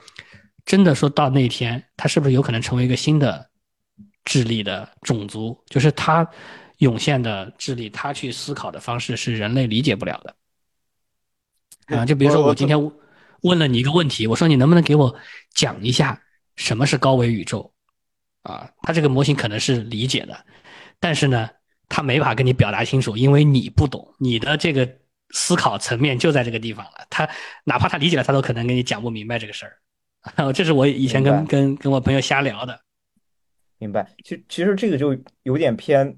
就是更意识流一点的讨论了。就像我也会想法，就是现在 agents 和 agents 之间的协同是用自然语言，自然语言是非常低效和不精准的。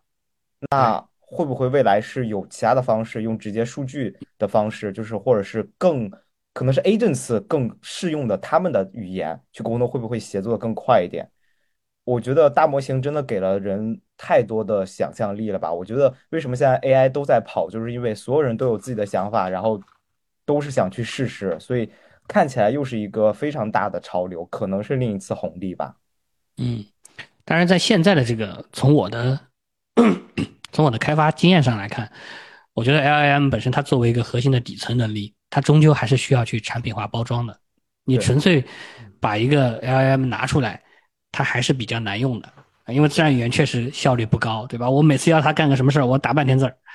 啊，哪怕我是说话，你远没有我点一下快呃，所以它其实还是蛮需要这个这个产品包装的。我们自己在做 Podwise 的时候，其实也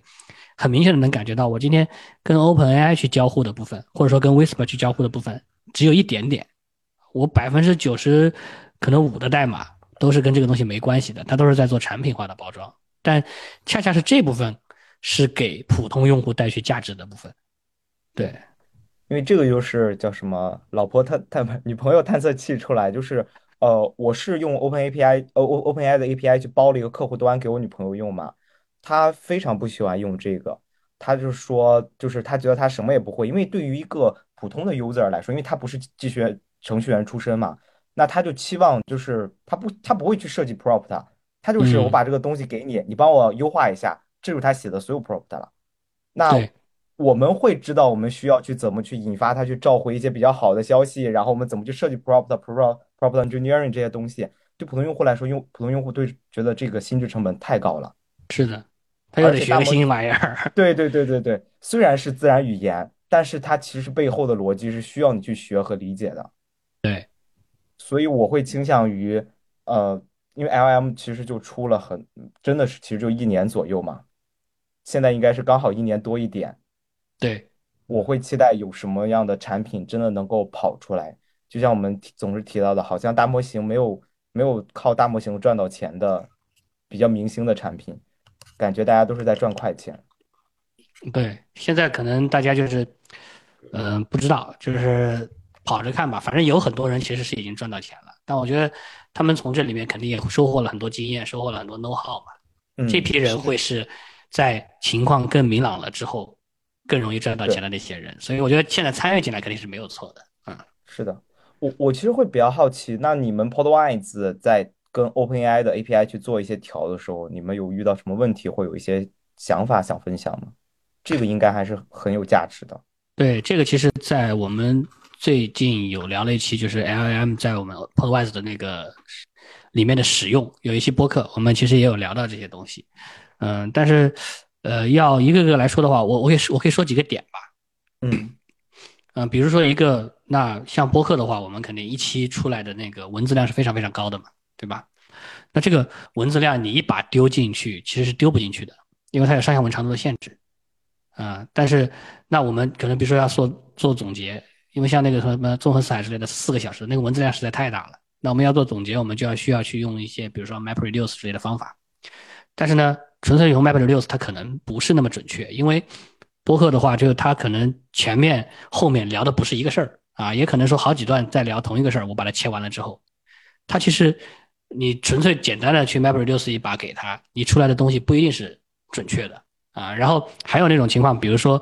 我这个播客有好几个人，对吧？有嘉宾，有主持人，然后有甚至有好几个嘉宾，他们在聊的时候可能聊了好几个事情。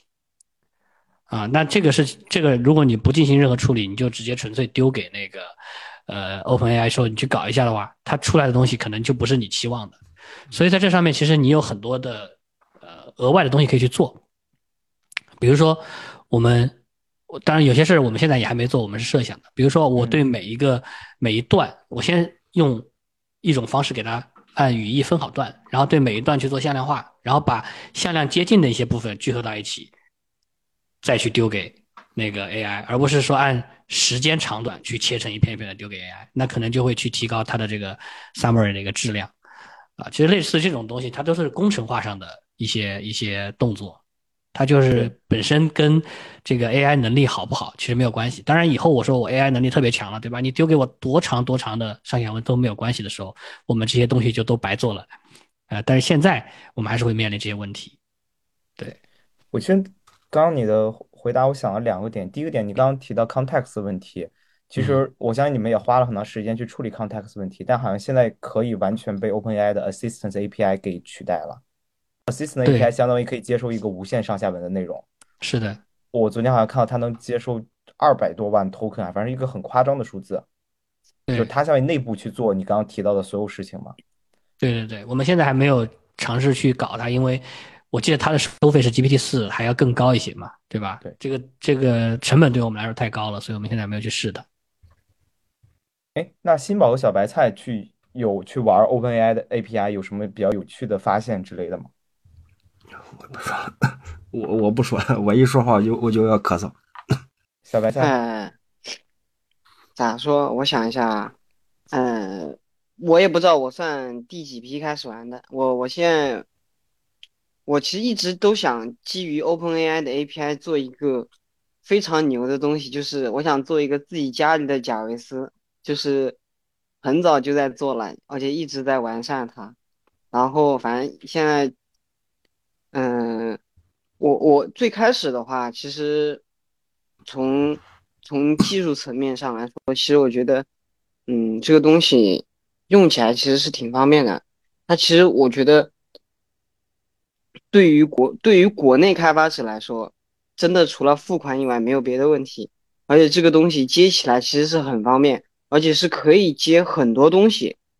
它是可以。我完全是把它作为一个中控台来处理的，然后呢，把其他的东西交给它调用。因为我之前是超呃超过那个以前之前出过一个叫 Auto GPT 的东西，在 GitHub 上当时也很火。我当时其实是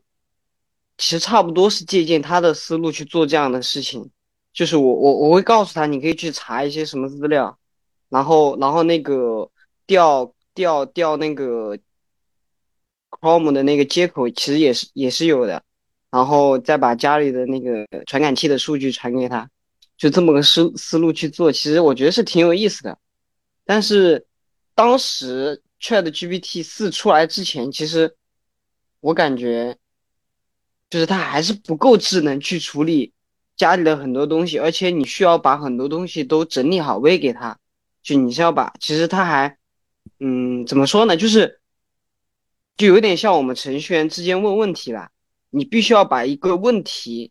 背景，然后你具体的问题，你你发生了什么问题，然后一些调试的信息，你要讲得很清楚，而不是说我就直接把问题抛给你，因为他也是，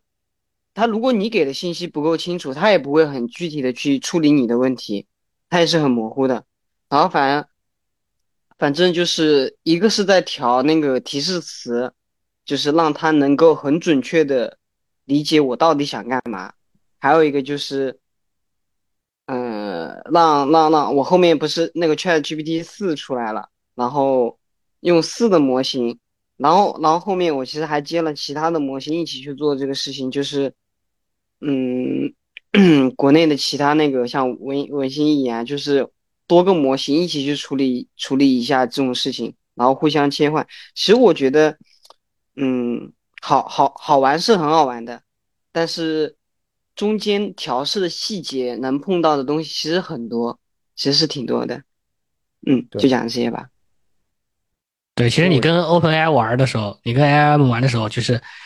就是你一直都在跟不确定性做做斗争嘛。对，因为程序最终还是想要一个确定性，但是 IM 确实今天给的确定性不是很够。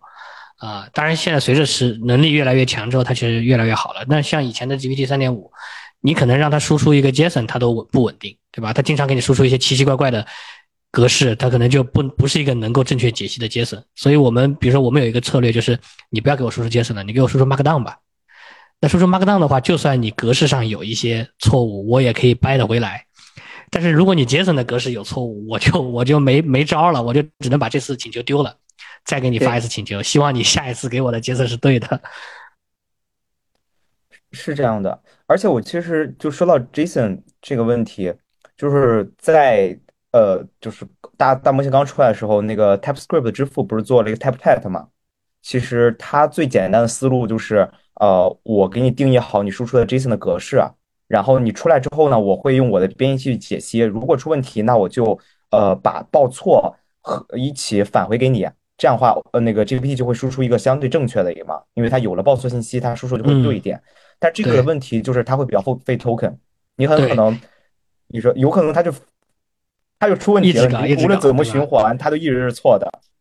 对，Auto GPT 你会发现它刚出来的时候很火，包括它其实现在 star 一直在增长，但是它一直没有被用起来，就是因为它反复的成本实在太高了啊，而且正确率很低。哦，对，GPT 我感觉有点像昙花一现，其实好像在爆火的那几天之后就没怎么讨论了。对，因为确实用不起来，但是他给了大家一个思路，他是第一个提出这个思路的人。对，因为我看到网上一些很离谱的，就是两个 GPT 互相道歉，就是 道道几十条消息的歉，它它是很，但是我觉得这个思路是非常棒的。嗯而且我刚刚其实提 Type Type Chat，我是想说就是。呃，一个比较就是，就刚刚你提到，你们也是呃，为了解决 LM 一些不确定性，做了很多事情嘛。但是 OpenAI 真的它跑得太快了，这些问题对其实它自己都解决了。比如我们刚刚提到 Type Chat，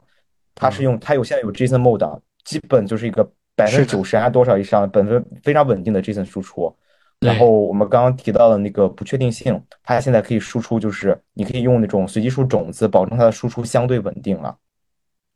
对，所以其实这个都是属于在这个 LLM 能力发展的必经之路上。你说你想把这个作为你的核心竞争力，那这个确实属于螳臂当车，所以还是要在外面去包你的业务更重要。只不过说，可能你今天包的这个业务，它确实 LLM 它输出的还不太够，但你临时要解决它，我觉得这个是的。但是你就把这个重点就放在这个上，作为独立开发者啊，你肯定就是走错路了。当然你说，哎，我就是特别牛逼，我就是要去训一个更好的模型出来，我就跟 OpenAI 对着干，对吧？你有钱有人也不是不行，但是这个不是独立开发者去做的事儿。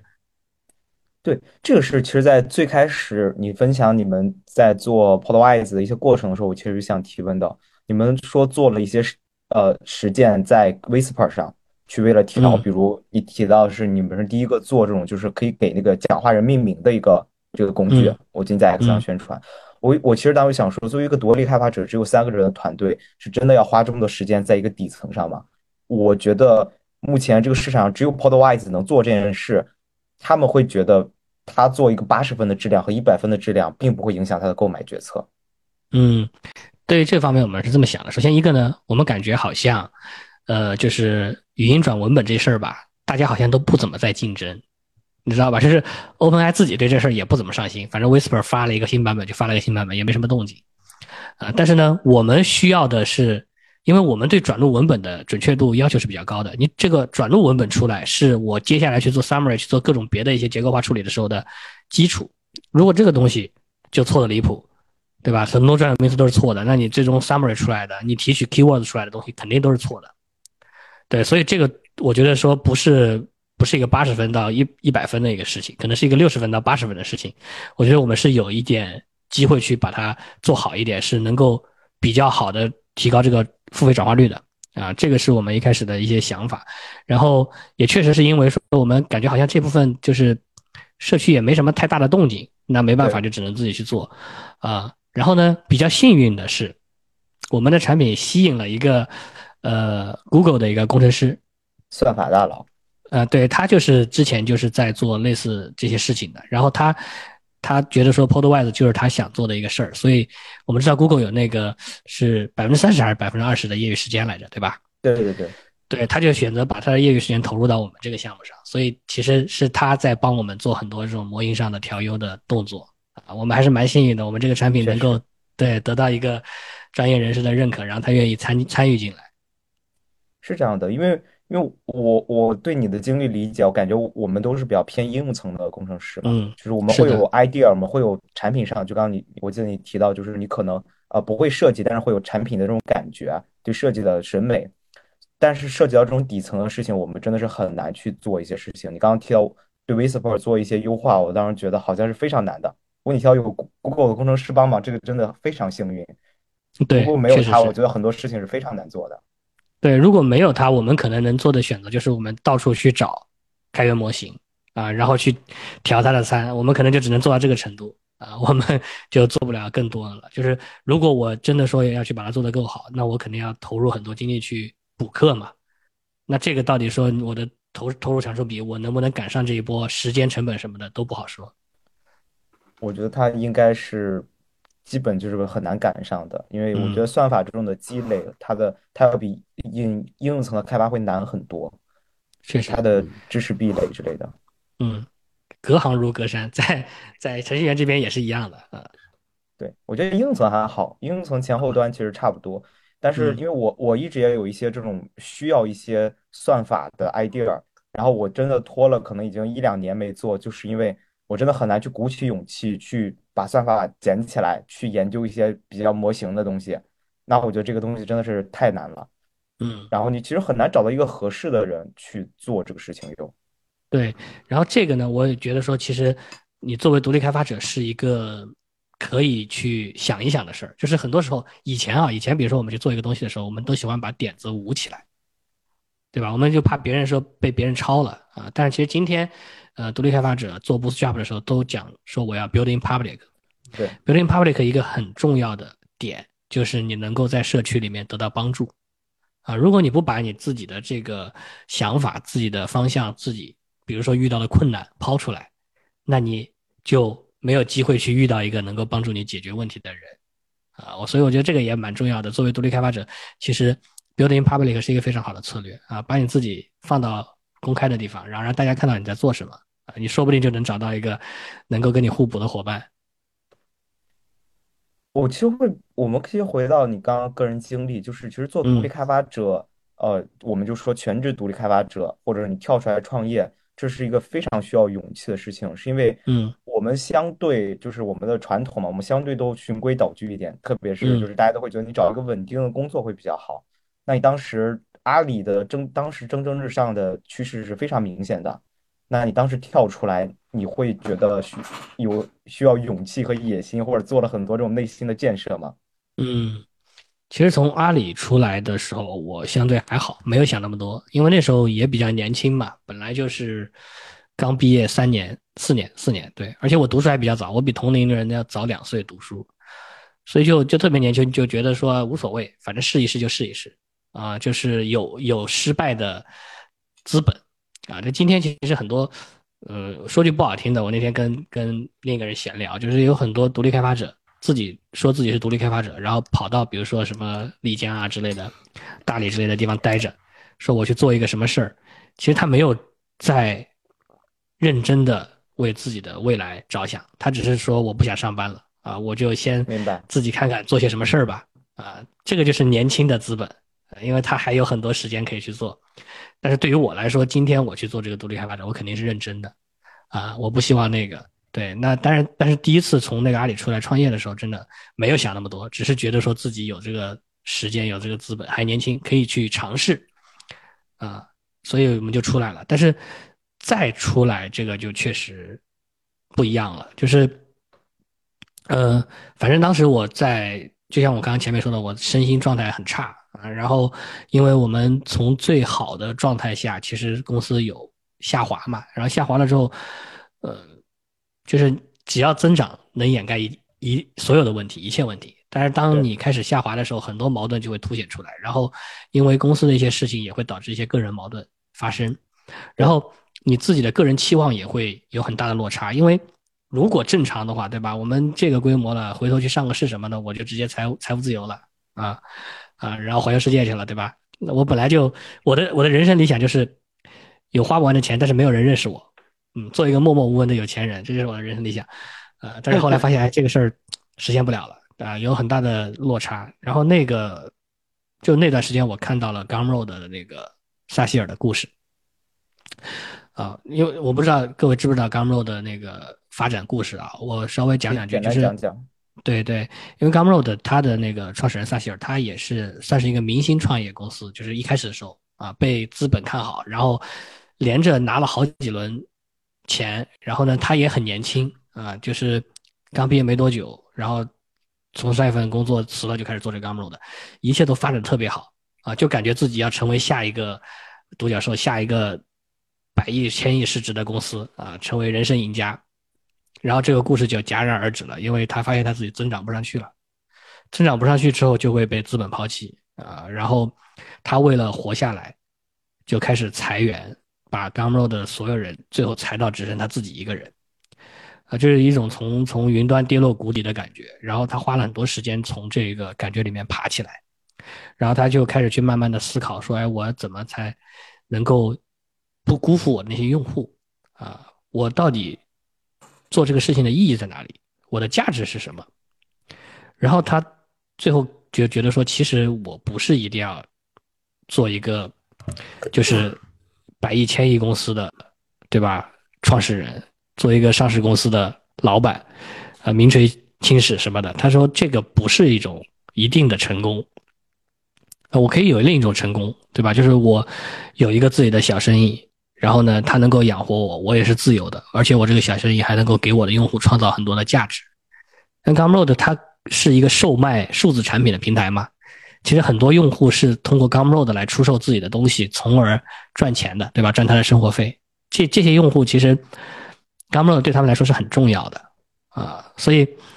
如果 Gumroad 当时因为这个被资本放弃，然后裁员，最后关停的话，其实对于这些人来说也是一个非常大的损失。然后这些人帮助 Gumroad 支撑了下去啊。撒切尔给他们公布了这个事事情，说啊，我我这个公司只剩我一个人了啊，我要。撑不下去了，但是这些用户给了他很多鼓励，啊，就是他们会希望 Gumroad 能够继续做下去。然后呢，撒切尔又发现说，哎，其实我可以换一种方式来做这个事儿，啊，我可以把它做成一个持续的、稳定的、能够赚钱的、慢慢增长的公司。所以他又从一个人的这个状态下爬起来了。然后今天 Gumroad 又又到了，我记得好像有一百多人的规模，但是这一百多人，呃。就是很多都是那种 contract 的啊，就是就是合合同工啊，他不是不是全职的啊。明白。对，然后他这个故事里面给我的最大的一个触动就是，其实成功不一定是那个样子的。就是在以前的，就是中国的这个互联网那个那一年代里面，大家就觉得说我如果要创业成功，我就是那么一条路径，对吧？融资这规模变大，融资规模变大，最后最后上市啊，去去纳斯达克敲钟去。对，这是这是以前大家对这个成功的刻板印象，然后我以前也是这么设想的，说实话。但是刚刚那个时候啊，那个时候大家都有一个拿着 PPT，然后一步一步直到上市的梦想。对，但刚刚那个故事让我也发现了，说其实我不需要那么多钱啊，我也不需要去纳斯达克敲钟啊，我只是想说我能够有一个自己的生活，有一个自己的生意，然后我能够过得自由一些。啊，以前那个创业的经历太不自由了，非常痛苦啊，所以就是刚洛的这故事让我改变了自己对自己个人成功的一个定义，然后就是借着这个，我才痛定思痛，觉得说我应该要改一改我自己的生活状态啊。那个那个时候很长一段时间我非常非常焦虑，就是还在以前那个公司的时候，呃，那种焦虑就是它已经严重影响到我的身体健康，就我每天都睡不睡不好，睡不着觉。呃，就是一直在睡梦中会惊醒，就会有一个什么事儿一直在 kick 我，就是你这事儿还没干，你要完了啊！你这个事儿没弄好，你要完蛋了，就一直是有一种这样的状态啊。所以就是我是被这种状态和 Gumroad 的，我是被这种状态逼着，然后被 Gumroad 的那个故事救赎，然后决定说我要换一种生活状态的。嗯，继续。OK，那我们继续。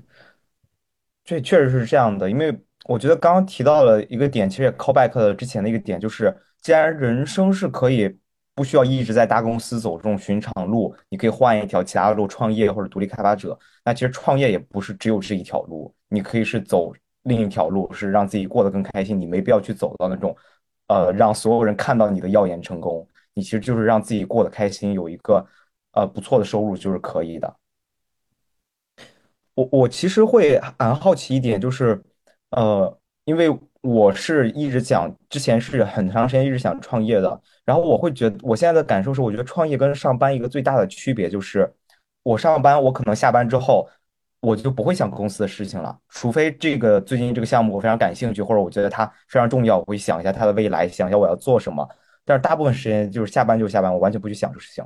但是你创业和独立开发者，你是有点像七乘二十四小时工作，因为你在做自己的事情。你你只要这个，你只要觉得对未来迷茫，你就感觉你需要二十四小时去解决这个问题，因为那是你自己的事情。就像你不可能下班之后不在意自己的健康一样，因为那个是你自己的事情，是医生的事情。所以你你觉得当时的焦虑是这样吗？或者你对这个有什么想法？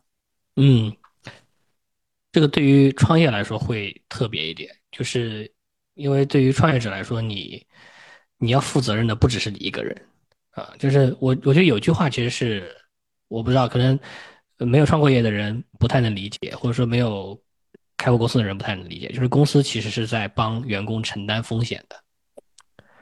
啊，就是你你如果是打工的话，反正你就领这个工资嘛，虽然也有可能会被公司开掉，对吧？但是公司成功失败与否，说实话，其实风险是非常大的，对啊。然后，但是他给你的这个工资确实是固定的啊，所以其实公司是在承担风险的。然后呢，这个风险其实就是我要对得起我雇的这些人，我要对得起我的投资人。然后这就不再是你自己一个人的事儿了，不只是你自己一个人的事儿了。所以它给你带来的焦虑会会特别特别多。他就不光，就因为刚刚开始讲到说，哎，你创业的话，就是好像你下班了还要顾自己的健康一样。其实不止，你要顾的不只是你自己一个人的健康，你要顾投资人的，你要顾员工的，你要顾你的合伙人的，你还要顾你的客户的。我觉得这个真的是带给我的心理压力太大了。但是呢，放到独立开发这边，我觉得会好很多啊，因为独立开发，特别是你去做 To C 的事情的时候，你面对的是一大堆用户的时候，它其实就。就不是面对用户了，就是你面对 to B 的时候，你是面对一个一个特定的用户，但你面对 to C 的时候就没有那么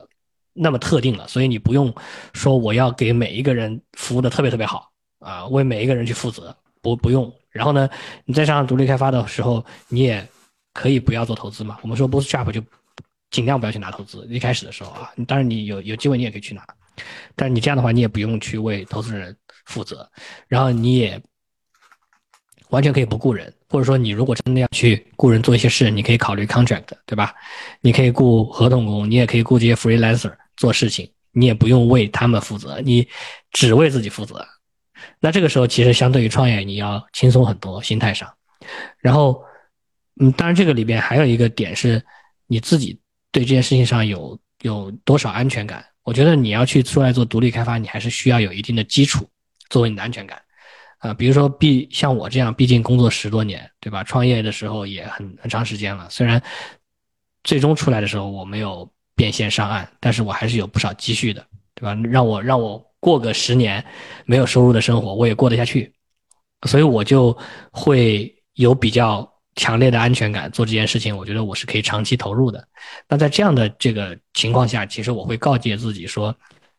你需要劳逸结合啊，然后。这么多年的工作经验也也告诉我一点，说其实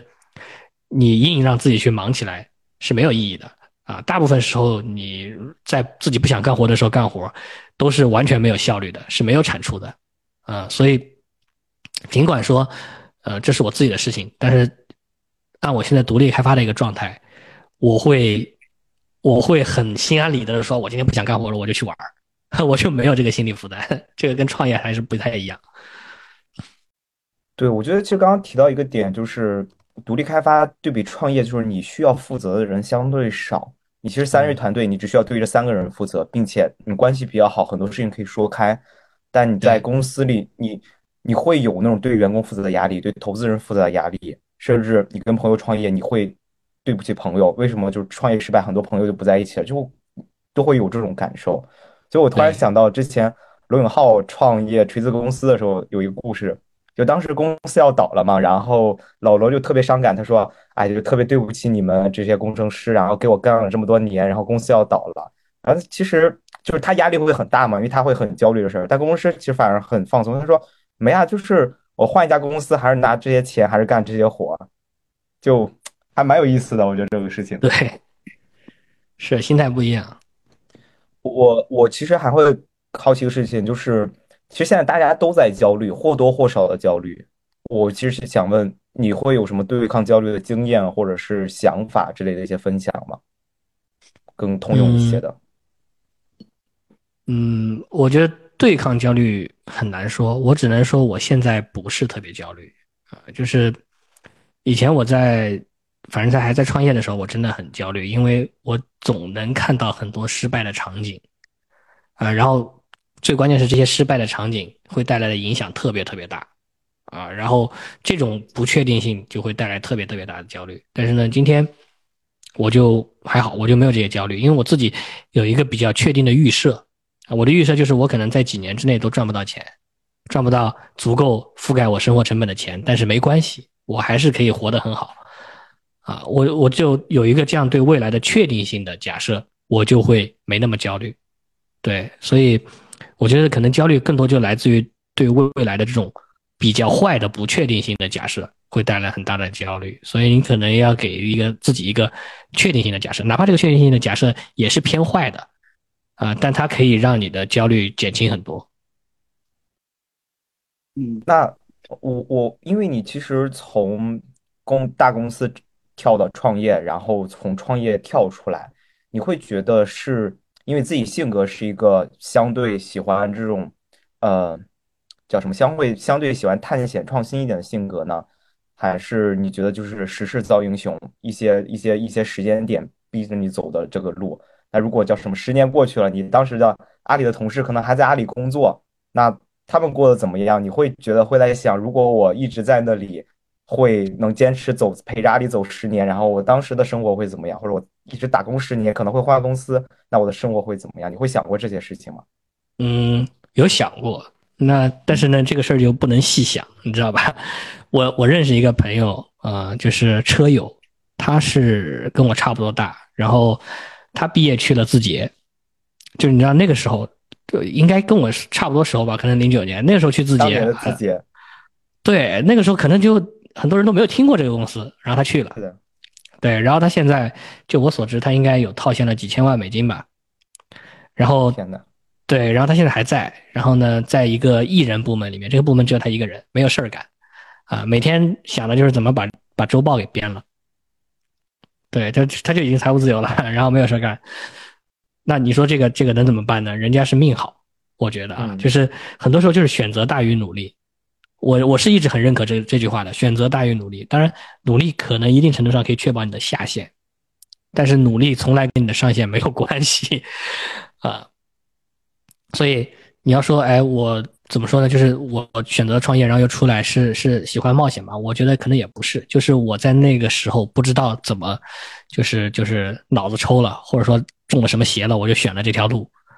啊、因为就像我刚刚说的，我我就想做一个默默无闻的有钱人。其实我并不是一个说我要去追求自己的价值实现，啊，或者说我就是愿意去做一些改变世界特别有意思的事情。我不是一个那样的人，啊，只不过就是在那个时间点，比如说我从出来创业的时候，我做的事情没有意义，我觉得，然后呢，正好有人邀请我，我就出来了。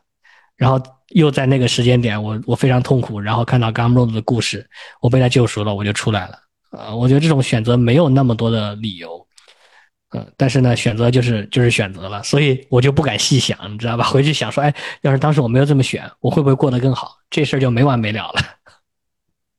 所以你会觉得你你你也是知道很多同龄人的故事，你也会想过这些这些可能的选择。那我们从会呃从现在看过去的视角，我们肯定很有那种很多那种就是黄金选择，这个一定是对的。但你会觉得回到当时的自己，这些选择其实都是随机的嘛？就是你很难去去叫什么预测未来，或者是之类的，或者对，因为我觉得大部分人，我们大部分人在面对一个选择的时候，对吧？人生只有一辈子，你根本没有经验，你怎么知道怎么选是对的？就是很多时候，就是你凭着你那一点点微弱的知识，做了一个选择，你也不知道它的对错，然后你就等着十年之后，看看这颗子弹到底飞到哪里去了，对吧？比如说我刚刚，嗯，毕业的时候，那时候不是比特币刚开始有有这个这个动静嘛，我还，我还挖了两个，我也啊我我也尝试过。对我还挖了两个。那如果我就走这条路走下去了，我自己挖很多的话，那我也对吧？也可能也财务自由了。当然，我也有可能说最后赌什么合约之类的爆雷了，把自己全赔进去。我认识一个朋友是的，他之前有好多好多钱，他大概赚了呃可能有两三千万，但是他想要把它变成一个小目标，然后他就去炒币啊，结果血本无归。呃，所以就是你不知道，我觉得大部分人做大部分选择的时候，其实都是第一次，没有经验，他有可能就做对了，有可能就做错了，啊，所以如果你说你说真的回过头去，为什么那么多人喜欢看穿越爽文剧？啊，就是你自己想象一下，说我如果穿越回去，我应该做些什么选择？感觉还是挺爽的，是不是？是的，所以总结就一句话，就是你在做选择的那个时间节点，你可能想很多，或者是或者是努力，或者是只能保证你的下限，上限是无法控制的。对，这个是我自己的个人看法。我觉得对对对实体会更难一些，这个事情。嗯是的那我，那我们其实回到，其实就我们去问，刚也是，其实也是刚刚小白菜差不多的一个问题，就是一般我们最后会问一些对这种年轻人一些建议，但是我会觉得这个问题太广泛了，所以我们收束一下，就是因为现在环境包括 AI，就是我们刚刚说，先是说红利退去，然后 AI 这一波的红利也不明显，那并且 ILM 去学新知识，他学的真的非常非常快，他我是觉得我们人类学知识速度已经远不如，就是肯定是远不如他了。同时呢，很多像我，因为刚参与职场，我呃刚参加工作，我会觉得很多这种在职场的人会受限于公公司的这种环境，他会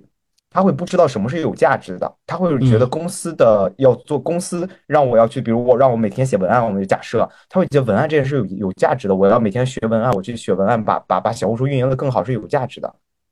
再加上我们刚刚说 LM 学知识非常快，我们也不知道什么知识有价值的。然后我觉得你是相对这种经验比较丰富，我觉得会想跟现在年轻人去分享一下，你觉得这么多年下来，你觉得什么东西是真正有价值的？什么知识和努力？这个事情对于我来说，我自己有一个标准答案。虽然我觉得这个事儿我自己做的也不好，嗯啊，就是就是，我觉得真正有价值的就是你要理解这个世界是怎么运转的啊。这个所谓的运转，就是比如说社会学、经济学。这些东西其实都是在讲这个社会是怎么运转的。有一种能力啊，我们说，哎，我们编程是一种能力，对吧？我会写代码是一种能力，我会我会画 PRD 是一种能力。但有一种能力就叫赚钱，就是这种人有这种能力的人，他去干什么他都能赚到钱。实际上他就是就是因为他起码在一定程度上知道这个世界是怎么运转的。我觉得这个非常重要，特别是对于我们这样的程序员这样的，就是特别容易在公司里面去当一个螺丝钉的角色。对。啊，在内部当一个螺丝钉的角色是很难接触到的，因为像销售那样的职位，他是对有机会去学到这些东西的。但是对于程序员，就就真的很难接触到，所以你要有意识的去去去学这些东西啊。这也是其实 Echo 回 对，这也是 Echo 回去说刚刚讲到说，对于独立开发者来说，把东西卖出去是最难的部分，因为这个就是你你去认知说这个世界是怎么怎么运转的的这个知识啊，变成你的这个价值的。这个过程，所以它听起来有点抽象啊，因为我也不知道怎么教你去学这个东西，我只知道说我以前在阿里的时候，我是完全没有这个概念的。我出来创业之后，我才开始意识到这件事情啊，然后我就在属于在比较懵懂无知的情况下开始去接收这样的知识，然后到今天，我大概会有一些感觉，说，哎。哪些东西可能是有价值的？我应该怎么去去销售它？或者说，大家为什么会愿意为这个东西付钱？我开始会有一些这种感觉啊，所以我觉得这个事儿是一个，你你心里要有一个这个概念，然后可能想个办法去去培养自己，去有意识的去吸收这些知识。我觉得这个是一个我能给到的建议吧。我觉得龟龟这个分享真的是非常坦诚，确实并且非常有建议，呃，非常有这种价值。它是类似于一种原能力。其实就像我们说原编程一样，编程的编程是原编程，那其实这个就是所有能力的一种原能力，是是一个更 high level 的一些东西。这个真的是有叫有阅历才可以分享出来的东西。对我可能说一个稍微具体一点的，就是因为我们台对吧，Y Work 的大部分听众可能是前端开发者，对吧？对啊，那实际上对于前端开发者来说，就是他是相对来说比较容易接触到业务逻辑的，就是。对吧？因为因为业务逻辑肯定是从前面这个交互体现出来的嘛，那，你你就比较有机会去去思考这些业务逻辑，啊，他这个业务设计成这个样子，对吧？它它为什么是一直这个样子？它对用户的价值在哪里？用户为什么这么用是好的？啊，然后如果你更好能够拿到一些用户数据的话，你可以去尝试把用户数据的变化跟这些业务的调整关联起来，培养自己对业务的直觉。我觉得这个就是从一开始就可以做的一个事情。就是我们说什么认知世界是怎么运转的，太抽象了。但是你可以先去认知业务为什么是这样的，对，这个是比较可以实操的一个东西。就类似于以此为线，就是你去理解了自己的公司业务，你有了这个经验，就可以更更方便的去理解其他业务或者更大层次的业务。然后慢慢的你会发现，你需要去学一些经济的东西，或者是一些其他东西。我觉得其实确实龟龟提供提供的这个比较。叫什么比较有实操性的一个一一条线吧，很容易上手，并且很容易能把你去引入一个更大的世界。对，千万不要把自己当成一个 PID 实现器，是吧？OK，呃，非常感谢龟龟这次的分享吧。我们大概现在是花了接近两个小时时间去聊了龟龟的一些个人经历，然后去聊了一些这种对现在市场现状和红利的一些看法，以及对个人的无论是创业还是你作为一个呃工程师的一些建议。我觉得是学到非常多的。然后我们今天差不多就到这里，我是学到非常非常多，觉得非常佩服龟龟的开业。嗯，呃，我是在这场呃讨论中听得非常开心，也学到了很多商业知识的新宝奥特。我是创业之魂再次燃烧起来的小白菜。我是我是很有幸今天被邀请到 WebWork 做客的龟龟啊、感谢大家。